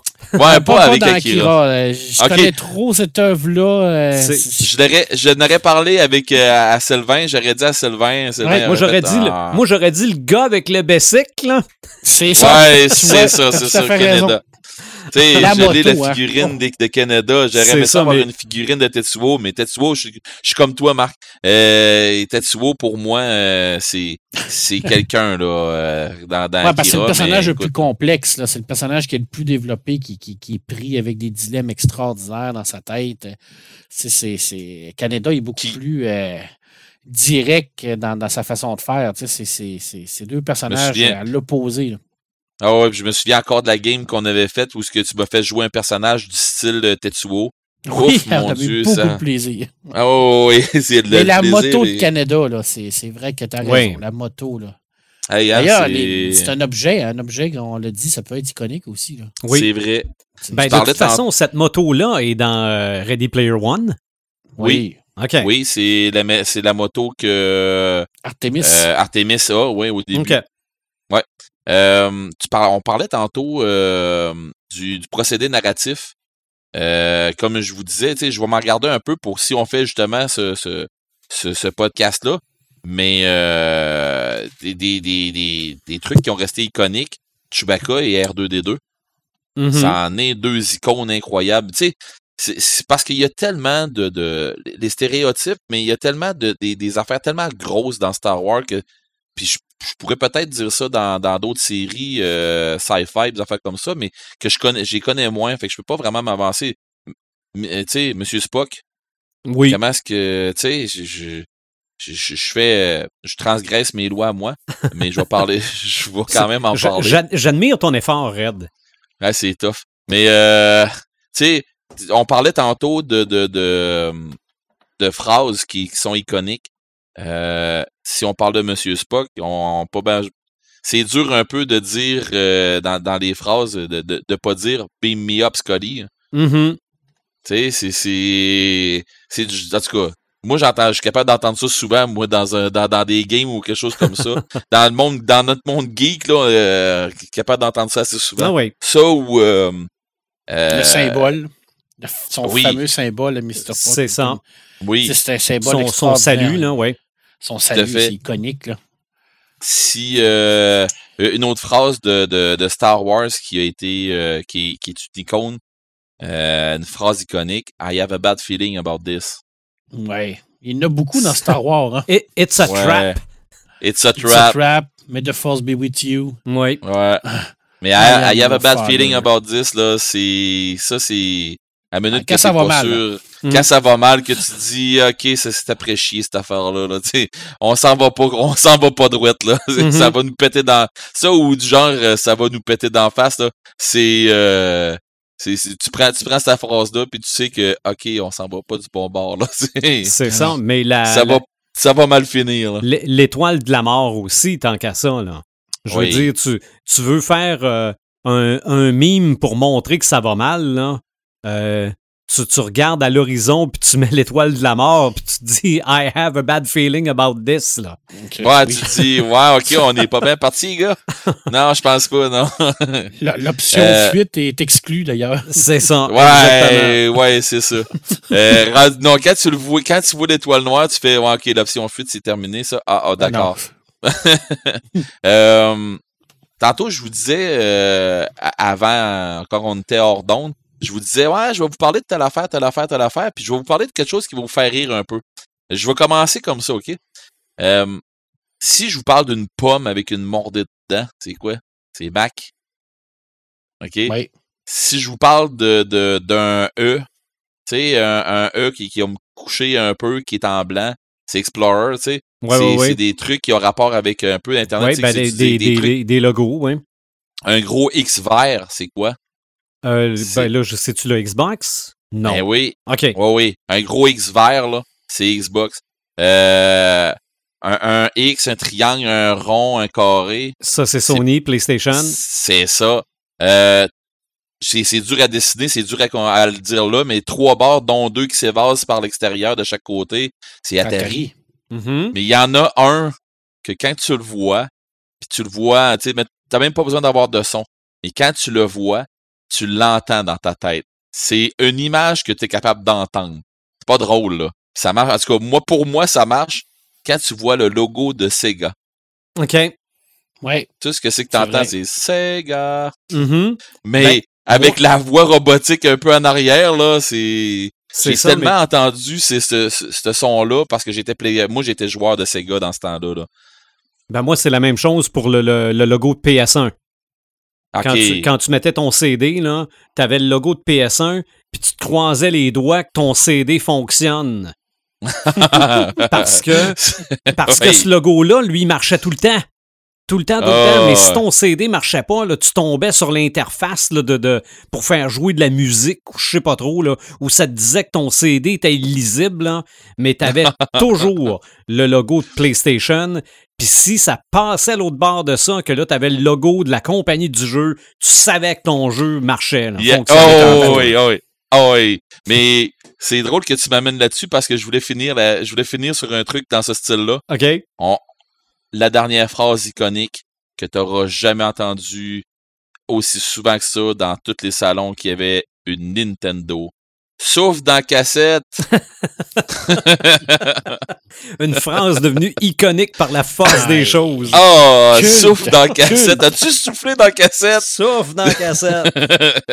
et, et pourtant, ça a l'air que ça donnait rien. C'était quelque chose, ça a l'air que c'était mental. Oui, mais, Mais ça, ça marchait. ap- Ben oui, ça marchait après. Mais souffle dans cassette. Et puis on a-tu soufflé? hein? Hey, Oh mon Dieu. moi, j'ai Hey, soufflé, j'ai soufflé dans le Nintendo. moi. hey, à se Aussi, des deux. veines dans le front, on souffle là-dedans. Ouais, c'est ça, regarde, j'en ai beaucoup, j'en aurais beaucoup, tu sais, on n'a pas parlé, puis euh, vite fait, là, tu sais, Toulouse, quand, tu, quand on voit un, une image de Toulouse, euh, on sait que c'est terminé, là. Euh, Ouais. Le Kraken, euh, tu vois une image du Kraken, c'est iconique, ça aussi. Sauron, tu sais, Sauron, si... Tu sais pas c'est quoi, mais tu sais que c'est le méchant de- du Seigneur des Anneaux, tu sais, c'est toutes des affaires comme Ah ça. oui, Mais bon, Et- c'est parce que maintenant, il faut qu'on finisse, là. c'est ça. Et on n'a pas tant parlé de musique non plus, là, à part peut-être le, le- le petit cue de, de, de psychose. Regarde, j'aurais pu parler de jazz encore plus. Euh, j'aurais pu parler de l'affiche du film Jazz. Il y a plein de, d'affiches qui ressemblent à ça, ou des fois, là, quand on veut montrer que sur, le- sur le dessus de l'eau, tout a l'air de bien aller, mais il y a un gros monstre en dessous, on, refait une parodie de, de, de, de l'affiche du film Les Dents de la Mer. Mais on n'a pas parlé de beaucoup de musique, sauf qu'on a deux podcasts qui en parlent. Ben ouais, pas on a pris fait les le numéros, dernier là. podcast. Ben, le, dernier, euh, on a parlé de métal, là. Oui, Hey, on a parlé beaucoup d'icônes dans le métal. Tu sais, je vous parle de Jay Metfield. Euh, je vous montre une photo de Jay Metfield à la minute que vous allez voir cette, cet Mhm. homme-là. Vous allez faire Ah, ok, c'est euh, guitariste ou chanteur de Metallica. Euh, tu sauras peut-être pas que c'est Jay Metfield, mais tu vas savoir que c'est lui, ça c'est clair. C'est ça. Donc, il y a une couple de personnes comme ça. Là. C'est ça. Dans la musique, il y a, il y a- il y a de l'iconique en masse. Là, parce Ah que oui, ah justement, oui. ça nous.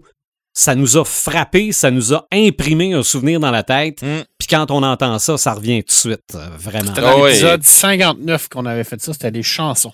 OK, mais on a Oui. fait les trames sonores aussi. Oui, les trames sonores aussi. Donc ça doit être ça, ça, ça doit être bien avant même. En tout cas, Ouais, vous lui, je fouillerez. m'en là. souviens, lui, je m'en souviens plus. Là. Mm. Tantôt, j'étais, j'étais à la crèmerie avec mes filles, OK? Puis il passe une toune. Puis là, j'ai fait Ah non, je vais être pogné avec cette toune-là. Puis pour vrai, là, Mhm. je suis vraiment pogné avec la toune. Bon. Je la chante dans ma tête pendant qu'on parle là, là. Bon. C'est Viens, je t'emmène au vent de Louise Attack. OK. Oh. C'est un One It Wonders, OK? Oh. Mais cette toune-là, là, Mhm. quand tu commences à l'écouter, là, je sais pas pourquoi, ça. ça réveille je sais pas quoi, c'est pas tant mon style, mais my God, que je suis pas capable de me le sortir. C'est un verre d'oreille. Ah oui, Mm. c'est un verre d'oreille, cette manche-là. Ça n'a pas de sens. Mes filles ont dit OK, c'est quoi qu'elle a, cette tonne-là, pas? Je dis, mais là, on l'entend pas bien parce que Mais je vous la ferai écouter, là, puis vous Ouais. l'entendriez, vous allez faire, OK, elle a de quoi de- d'entraînant, là, puis tout ça. C'est ça. Je, je l'entends pas bien, mais ça me rappelle que je m'en rappelle. Ben, c'est ça. Moi, je, moi, je l'entendais très bien dans ma tête, puis je, Mhm. elle jouait en même temps, là. Là, je peux gager que cette nuit, tu te réveilles puis tu chantes encore.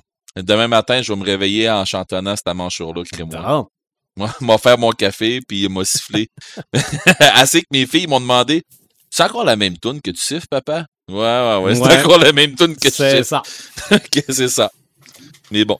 Donc, on constate, comme d'habitude, que ce sujet-là est le sommet de l'iceberg, que finalement, des icônes, il y en a, il y en a, il y en a. Mais, encore une fois, on a gratté juste le dessus. Là. Euh, Si ça vous tente de nous envoyer des suggestions d'icônes, vous le faites par euh, notre page Facebook, par notre site internet aussi, podcastdécrinqué.website.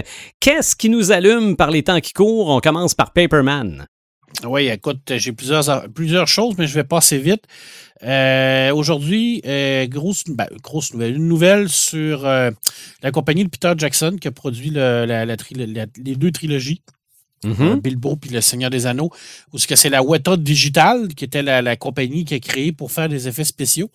Euh, on a appris qu'ils se lançait maintenant dans les, euh, une division au niveau de l'animation. Mhm. Euh, bien entendu que ça a comme allumé une, une mèche. Bien, tu sais, ça prend pas grand-chose pour allumer les, euh, les geeks. Hein? Fait que là, il y a Mhm. déjà des gens qui commencent Des gens passionnés, qu'est-ce que tu penses que ça fait? des gens passionnés, effectivement, d'une future possible animation euh, qui tournerait autour du euh, Seigneur des Anneaux. OK. J'y crois pas, mais pas, euh, une, pas une seule minute, mais l'espoir fait vivre son homme, comme on dit. Ben oui. Alors pourquoi pas? Euh, je ne sais pas si vous vous souvenez, euh, ça fait peut-être trois ou quatre épisodes, c'était au début du mois de mai, le 2 mai, pour être plus précis, mais on, on avait fait un épisode après, où ce que je vous disais qu'il y avait une rumeur qui disait que le Séminarion allait avoir une nouvelle traduction. Oui. Euh, à la tête de cette nouvelle traduction, Daniel Lauzon, le Québécois, qui avait également travaillé sur la traduction du Seigneur des Anneaux. Ben, le 12 juin, on a confirmé cette rumeur-là. Alors, vous l'avez eu en primeur euh, à notre, euh, dans notre podcast. Il va avoir une nouvelle traduction pour 2021 du Silmarillion qui va être remis à jour par Daniel Lauzon. Euh, alors, c'est une grosse, grosse nouvelle au niveau de. Je vais de te poser une question, euh, euh, une question Oui. bien bête, euh, Marc. Oui. Euh, le Silmarillion, OK? Oui. Euh, j'ai pas lu au complet. J'en ai lu une partie. Est-ce Oui. que une nouvelle, traduction, une nouvelle traduction, est-ce que ça veut dire une nouvelle adaptation ou est-ce que ça veut dire simplement qu'ils vont le réécrire comme il est là textuellement? En fait, Daniel Lauzon et son équipe, quand il a traduit Le Seigneur des Anneaux, ce qu'ils ont fait, c'est qu'ils ont retravaillé, surtout au niveau des noms, au niveau, euh, des lieux et tout ça, pour essayer de coller le plus possible avec la façon d'écrire de Tolkien. Tolkien, c'était un amoureux des, des mots. Alors, c'était très important pour lui, la phonétique et tout ça. Quand Francis Ledoux a fait la traduction du Seigneur des Anneaux, il a comme skippé ça un peu. Il a fait un peu de, de- de traduction Google, là, tu sais, euh, vraiment, là, de, de prendre un nom puis de- Oh, d'essayer de, le traduire. ouais. il n'a pas essayé d'adapter le mot. Il a essayé de le traduire. Daniel Lauzon, lui, c'est un, un immense amateur de Tolkien et euh, il, euh, il a pour, pour dire que quand, quand lui lit Tolkien, il veut qu'on soit capable de, d'y penser en français. Vincent Ferré, la même chose. Donc, ils vont vraiment prendre tous les mots, tous les noms, et ils vont essayer de les traduire, c'est-à-dire de prendre des, des, des, des mots en français qui ont la même phonétique de ce que Tolkien voulait nous, nous, euh, nous donner. Alors, c'est une, une, euh, une mise à jour plus actuelle de, de la traduction du Silmarillion qui avait été traduit dans les années 70. Alors, c'était, ça, ça, ça prenait ça, mais c'est pas une réécriture, c'est seulement vraiment qu'est-ce qui, qu'est-ce qui va changer, c'est vraiment au niveau des- des- des noms propres et tout ça, euh, où ce qui va avoir une, une mise à jour. Et, et cette mise à jour-là va se coller sur Le Seigneur des Anneaux qui a été traduit par Daniel Lauzon. Mhm. Donc, on va avoir une continuité dans les deux grandes euh, œuvres de Tolkien les plus connues, euh, avec Bilbo. Bilbo qui a déjà été traduit par Daniel Lauzon. Alors, euh, les- la, la- la trilogie va, euh, qu'on qu'on connaît le plus va vraiment avoir le même traducteur, donc on va avoir vraiment une, le même portrait. Alors, c'est sûr que c'est un, un travail excessivement difficile et, et important que Daniel Lauzon fait parce qu'on on traduit, euh, traduire Tolkien, c'est pas évident hein, parce que c'était un philologue. hein, C'était vraiment quelqu'un qui est Oui. amoureux des mots. Alors, ça prend beaucoup de temps. Alors, ça va être pour 2021. OK. Alors, euh, c'est une très, très belle nouvelle. Alors, c'est deux, deux nouvelles du, euh, qui parlent de Tolkien. euh, mais c'est pas moi qui en a parlé en premier, c'est C'est Red. Ah oui. Ah, je suis Ah! désolé. Mais, euh, euh, Marc, juste pour. euh, euh, bon, en tout cas, essayer de mettre ça plus clair. C'était clair, là. Oui. Mais c'est-tu, en fait, comme si la première fois, on l'avait traduit, mais dans ce cas-ci, c'est comme si Tolkien l'avait écrit en français. Oui. Moi, je vois ça comme ça. OK. Euh, je- vous partagerai une, un, un- un- un très long vidéo. Une très longue ent- entrevue de Vincent Ferré, qui est un, un des, des, des sommités de Tolkien en France, qui était le commissaire de, la, fameuse exposition de la- à la BNF, où ce qui explique euh, pourquoi ils avaient retraduit le Bilbo et le Seigneur des Anneaux. Quelle était la raison principale? C'était quoi les objectifs de cette retraduction-là? Euh, c'était pas le c'était pas le, but de désavouer ce que Francis Ledoux euh, avait fait à l'époque. La plupart de- des gens comme moi ont vécu avec cette traduction-là, Euh, mais c'était vraiment de la mettre à jour, comme tu dis, d'essayer de, de- de lui redonner euh, l'amour des mots que Tolkien avait fait. Ce que, ce que Francis Ledoux avait, avait pas nécessairement fait, mais c'était pas c'était pas sa commande qu'il y a eu à l'époque. Tu comprendras que lui, il, l'a traduit comme la maison d'édition lui a demandé de, de- de le traduire. Alors, euh, ça avait été fait aussi un peu plus rapidement parce qu'on voulait vraiment l'avoir en français à l'époque. Alors, c'est tout le contexte historique qui n'est pas le même aujourd'hui. On a le temps, on a une maison d'édition bourgeois qui a de l'argent, qui est prêt à investir de l'argent là-dessus. Alors, on a un contexte complètement différent, puis on a vraiment une équipe qui va prendre le temps de bien faire les choses pour vraiment aligner toutes les œuvres de Tolkien avec le même traducteur. Et c'est un Québécois, madame, un Montréalais qui le fait. OK. Bon, Lim, c'est pas, pas- n'importe quoi, là. Je veux dire, c'est un petit gars de chez nous, Daniel Lauzon, qui est un traducteur extraordinaire, qui va travailler sur un des plus grands écrivains de l'histoire. Il y a une fierté en arrière de ça. Moi, moi, pour ma part, il y a une grande fierté. Oui. Est-ce que tu vas relire le Silmarion? Euh, tout à fait. C'est sûr que je vais le relire avec la nouvelle traduction. Ça, c'est comment vous appelez ça, le Take My Money and euh, Shut Oui, Up, shut up and Money, take my money. Ah, une ouais, autre, une phrase iconique. Une autre Ah, phrase oui, iconique. ça, tout à fait. Moi, euh, c'est c'est automatiquement, je, je, je, je la jette, même si je l'ai déjà en français. Je le rajette pour moi parce que c'est important pour, pour, pour moi de l'avoir avec cette nouvelle traduction-là. Euh, écoute, euh, si vous, vous allez euh, encore euh, en, ces- en cette période de, de- de confinement qui n'est pas terminée, euh, qui continue malgré euh, qu'on a plus de, de, de lousse, comme on dit en québécois, euh, Glénat, sur le site de Glénat, il vous offre euh, une panoplie de BD gratuites en PDF que vous pouvez lire en ligne jusqu'au 30 juin. C'est tous des numéros 1 de plusieurs séries. Il y en a énormément, il y en a beaucoup. Euh, vous pouvez vraiment là, aller vous, euh, vous familiariser avec plein de séries. Mhm. C'est super le fun. Écoute, euh, c'est de la BD gratuite. On ne peut jamais dire non à ça. Puis si ça vous donne envie de continuer, ben, c'est une bonne façon d'aller dans votre libraire indépendant puis de, de vous commencer une nouvelle série. Puis euh, souvent, c'est plaisant de, de- de lire seulement le tome 1 parce que tu te dis après la lecture, ah, j'ai pas aimé ça. Fait que j'ai pas besoin de l'acheter, j'ai pas besoin de le continuer. euh, je perds pas mon temps avec cette série-là parce que ça me parle pas. Tu sais, ça vous donne vraiment une- un coup de sonde Mhm. par rapport à ça. Puis Glénat font des très, très, très belles séries Ouais. excessivement variées. euh, science-fiction, fantasy, euh, euh, BD de, un peu plus euh, d'auteur. Ils, ils vont vraiment partout, historique. Alors, euh, ils ont un beau catalogue. Allez voir ça, c'est sur le site de Glénat. Je mettrai le lien quand on va mettre notre, euh, no- notre épisode en ligne. Et je termine par euh, deux autres BD, trois autres BD. Euh, Dune qui arrive en, en BD. euh, qui va, Ça va être big, ça, hein? Ça va être big. Écoute, un gros 176 pages qui va arriver au mois d'octobre, je crois, le- en octobre 2020. Euh, on vient d'avoir la page couverture qui vient d'arriver avec le magnifique graphic novel dessus. Là. Mais c'est ça, c'est ma. Pas, un roman graphique, mais Ouais, une, belle BD qui va sortir sur. Et là, c'est vraiment l'adaptation de Dune, mais en BD. Alors, euh, c'est vraiment très intéressant. Et ben, c'est- adapté par Brian Hébert qui, euh, et Kevin G. Anderson qui ont travaillé sur les suites des romans de, de- de- de- du père à Brian, qui est euh, Frank. Alors, ça vaut vraiment la peine. Ça va être une très, très belle BD. Euh, écoute, il y a un autre truc qui va sortir en fantasy. Euh, c'est des petites histoires, on appelle, ben, c'est des nouvelles sur le monde de- de- du Witcher, le sorceleur. C'est des, des- des nouvelles illustrées qui vont sortir. Euh, le premier va, va, va arriver bientôt, euh, fin juillet, début juillet en France, donc à peu près euh, depuis août au Québec? Euh, un petit 56 pages. Euh, c'est vraiment des nouvelles dans, ce monde-là. Alors, euh, et c'est l'auteur principal qui les écrit, avec Timothée Montagne qui s'occupe des dessins. J'ai eu la chance de, pouvoir voir quelques pla- planches en primeur. Et c'est vraiment, et là, c'est vraiment une, c'est une nouvelle, c'est un roman, mais illustré. Là, on peut vraiment dire que c'est un roman illustré. on s'entend. Mhm. Euh, ça vaut vraiment la peine pour les gens qui aiment cette, euh, cet univers-là, qui est quand même un univers excessivement populaire au point de vue de la culture populaire. Là, The Witcher, là, tant au niveau des jeux vidéo que les livres, que la série même euh, qu'il y a eu à Netflix. Ouais. Euh, le monde aime ça, le monde en mange. euh, le- le- je pense que ça va être une belle, une belle, belle collection qui sort.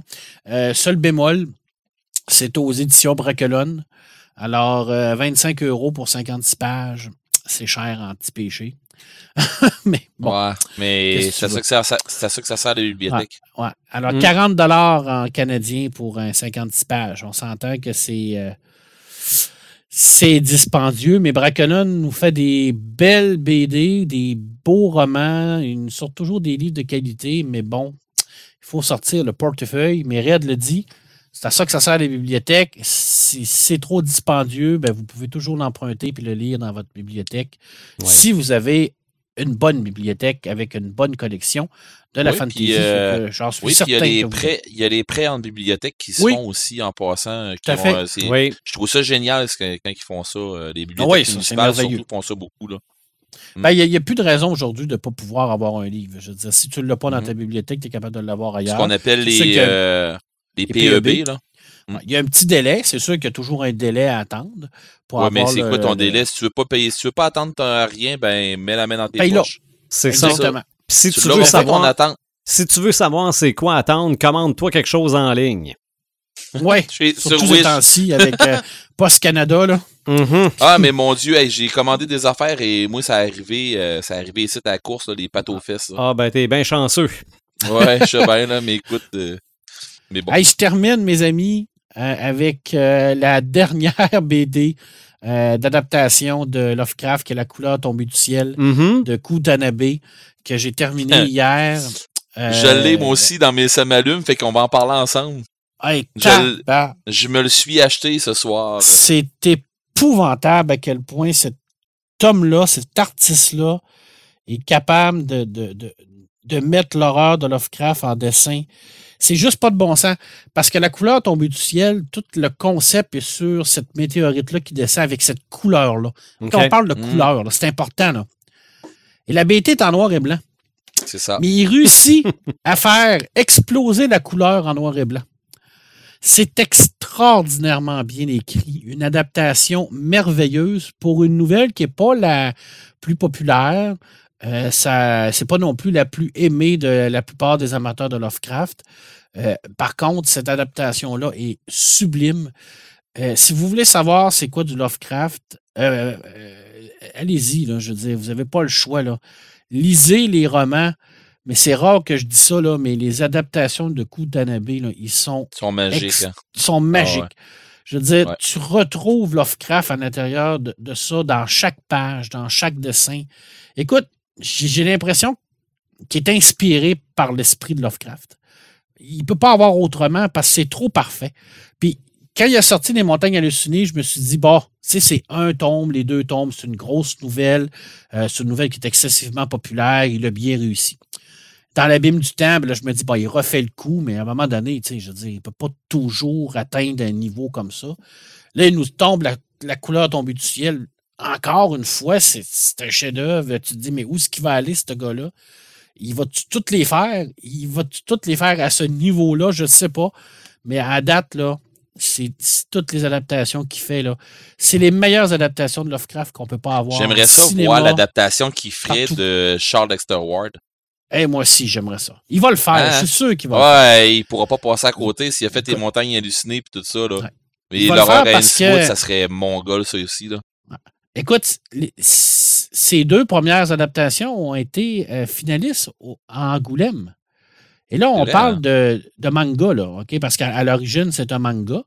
Euh, bon, c'est une BD, mais c'est en, en style manga. Oui. Deux fois. Hey, en cuir en plus. Ah oui, Mhm. à Angoulême. Euh, Ouais. Moi, je vous le dis, là, la couleur tombée du ciel, là, surprenez-vous pas, là, ça, va être, ça va être en nomination à Angoulême encore. là.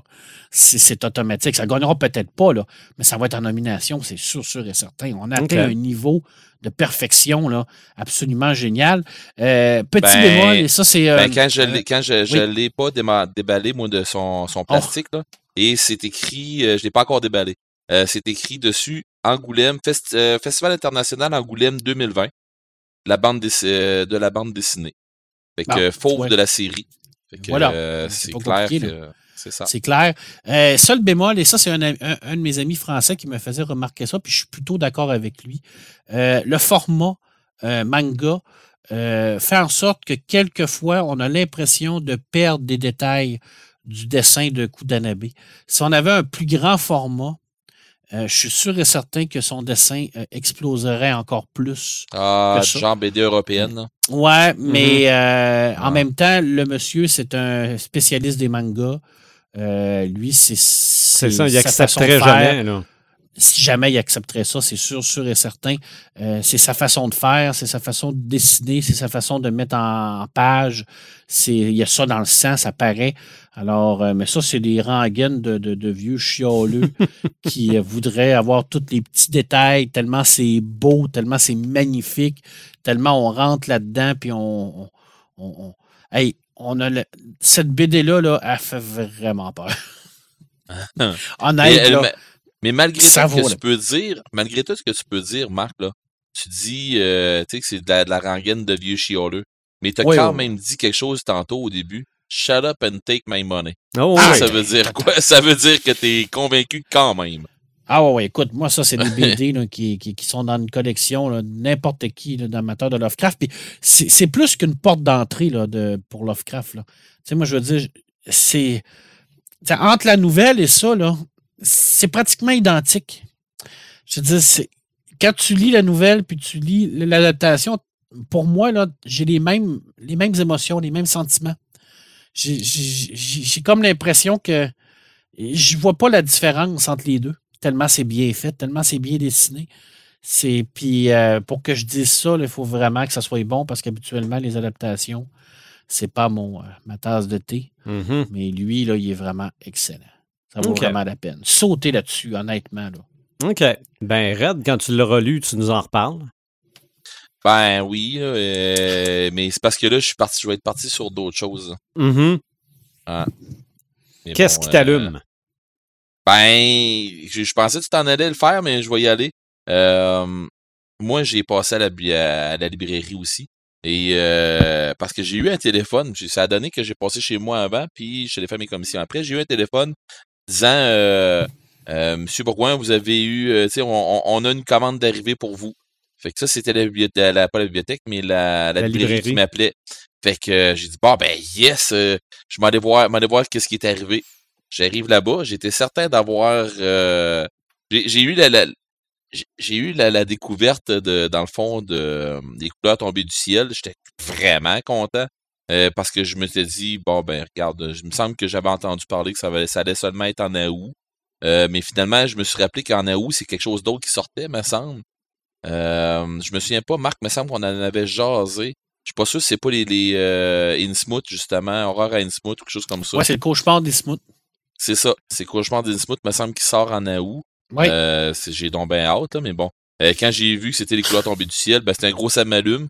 Euh, mais là, ce qui va me prendre du temps, là, qui va vraiment me prendre du temps, c'est mon autre très gros samalume. Euh, je, je, je sais pas si je vais le starter à soir. Euh, Je trouve, je suis peut-être trop fatigué pour starter ça, mais bon. Euh, Abîme.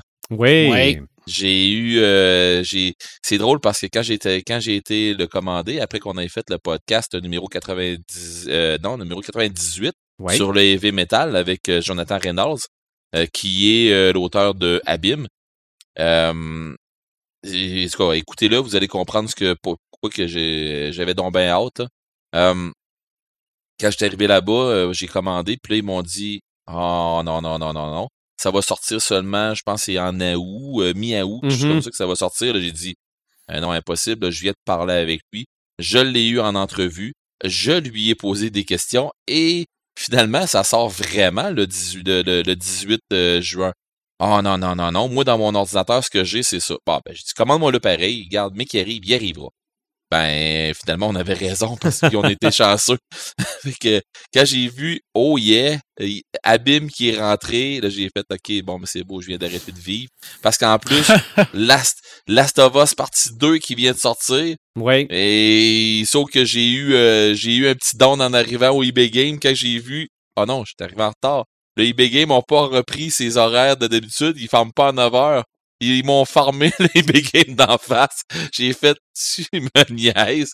Fait que finalement, demain matin, en allant faire des commissions, je vais aller me chercher de Last of Us partie 2. Fait que euh, c'est ça, ça a été seul, le seul, euh, la seule déception de ma soirée parce que pour vrai, avec euh, des couloirs tombés du ciel, abîme, puis il aurait fallu avoir de Last of Us 2. Au moins, j'aurais pu l'installer puis essayer au moins l'intro tantôt. Mm-hmm. Mais finalement, ben, ça sera pas pour là. Fait que je vais vous en parler au prochain podcast, probablement comment est-ce que mon appréciation du jeu, du début du jeu, pour voir, voir si il est à la hauteur du 1. Et je pense qu'il y a beaucoup de gens qui s'attendent à avoir de quoi d'aussi d'aussi fort que le premier.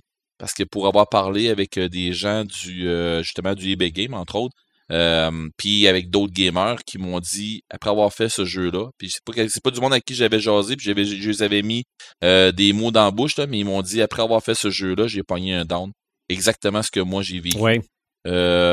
puis c'était à savoir quel jeu que je vais être capable de jouer qui va me, qui va me faire triper, qui va me faire vibrer autant que celui-là. Euh, moi aussi, j'en ai pogné un down à la fin de, ce, de, de celui-là. Euh, au début, à la fin, en tout cas tout le long du jeu, j'ai, j'ai, j'ai dévoré ce jeu-là. J'ai hâte de voir si le 2 va être euh, aussi bon. moi, je m'attends. J'essaie de pas trop me faire des grosses attentes. Je veux pas être déçu. Par contre, j'ai des grosses attentes quand même. parce que Mhm. le, le 1, m- le 1 m'a tellement fait. Euh, tu sais, m'a tellement fait. rendu à la fin, c'était du genre. euh, comment je, je, je remets ça? Donc, c'est ren- rendu à la fin, tu te dis, euh, ça prend une suite.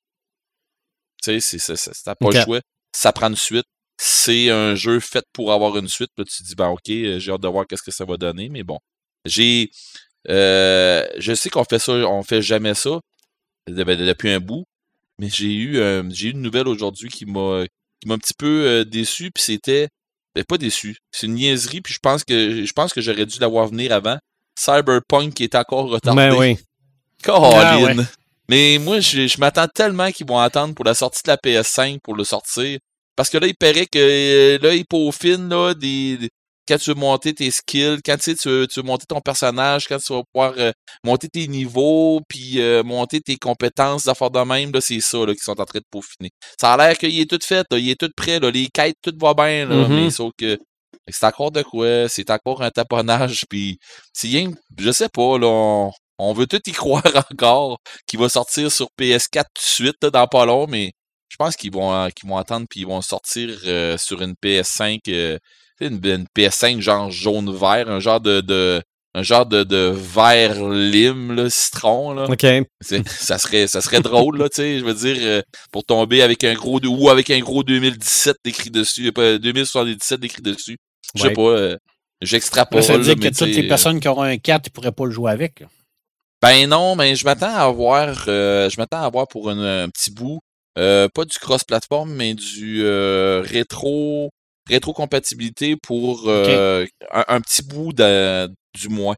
Mais il y a tellement d'affaires d'annoncer pour la PS4, là, euh, pas PS4, mais PS5, qui vont, qui vont aider le monde à faire le Switch.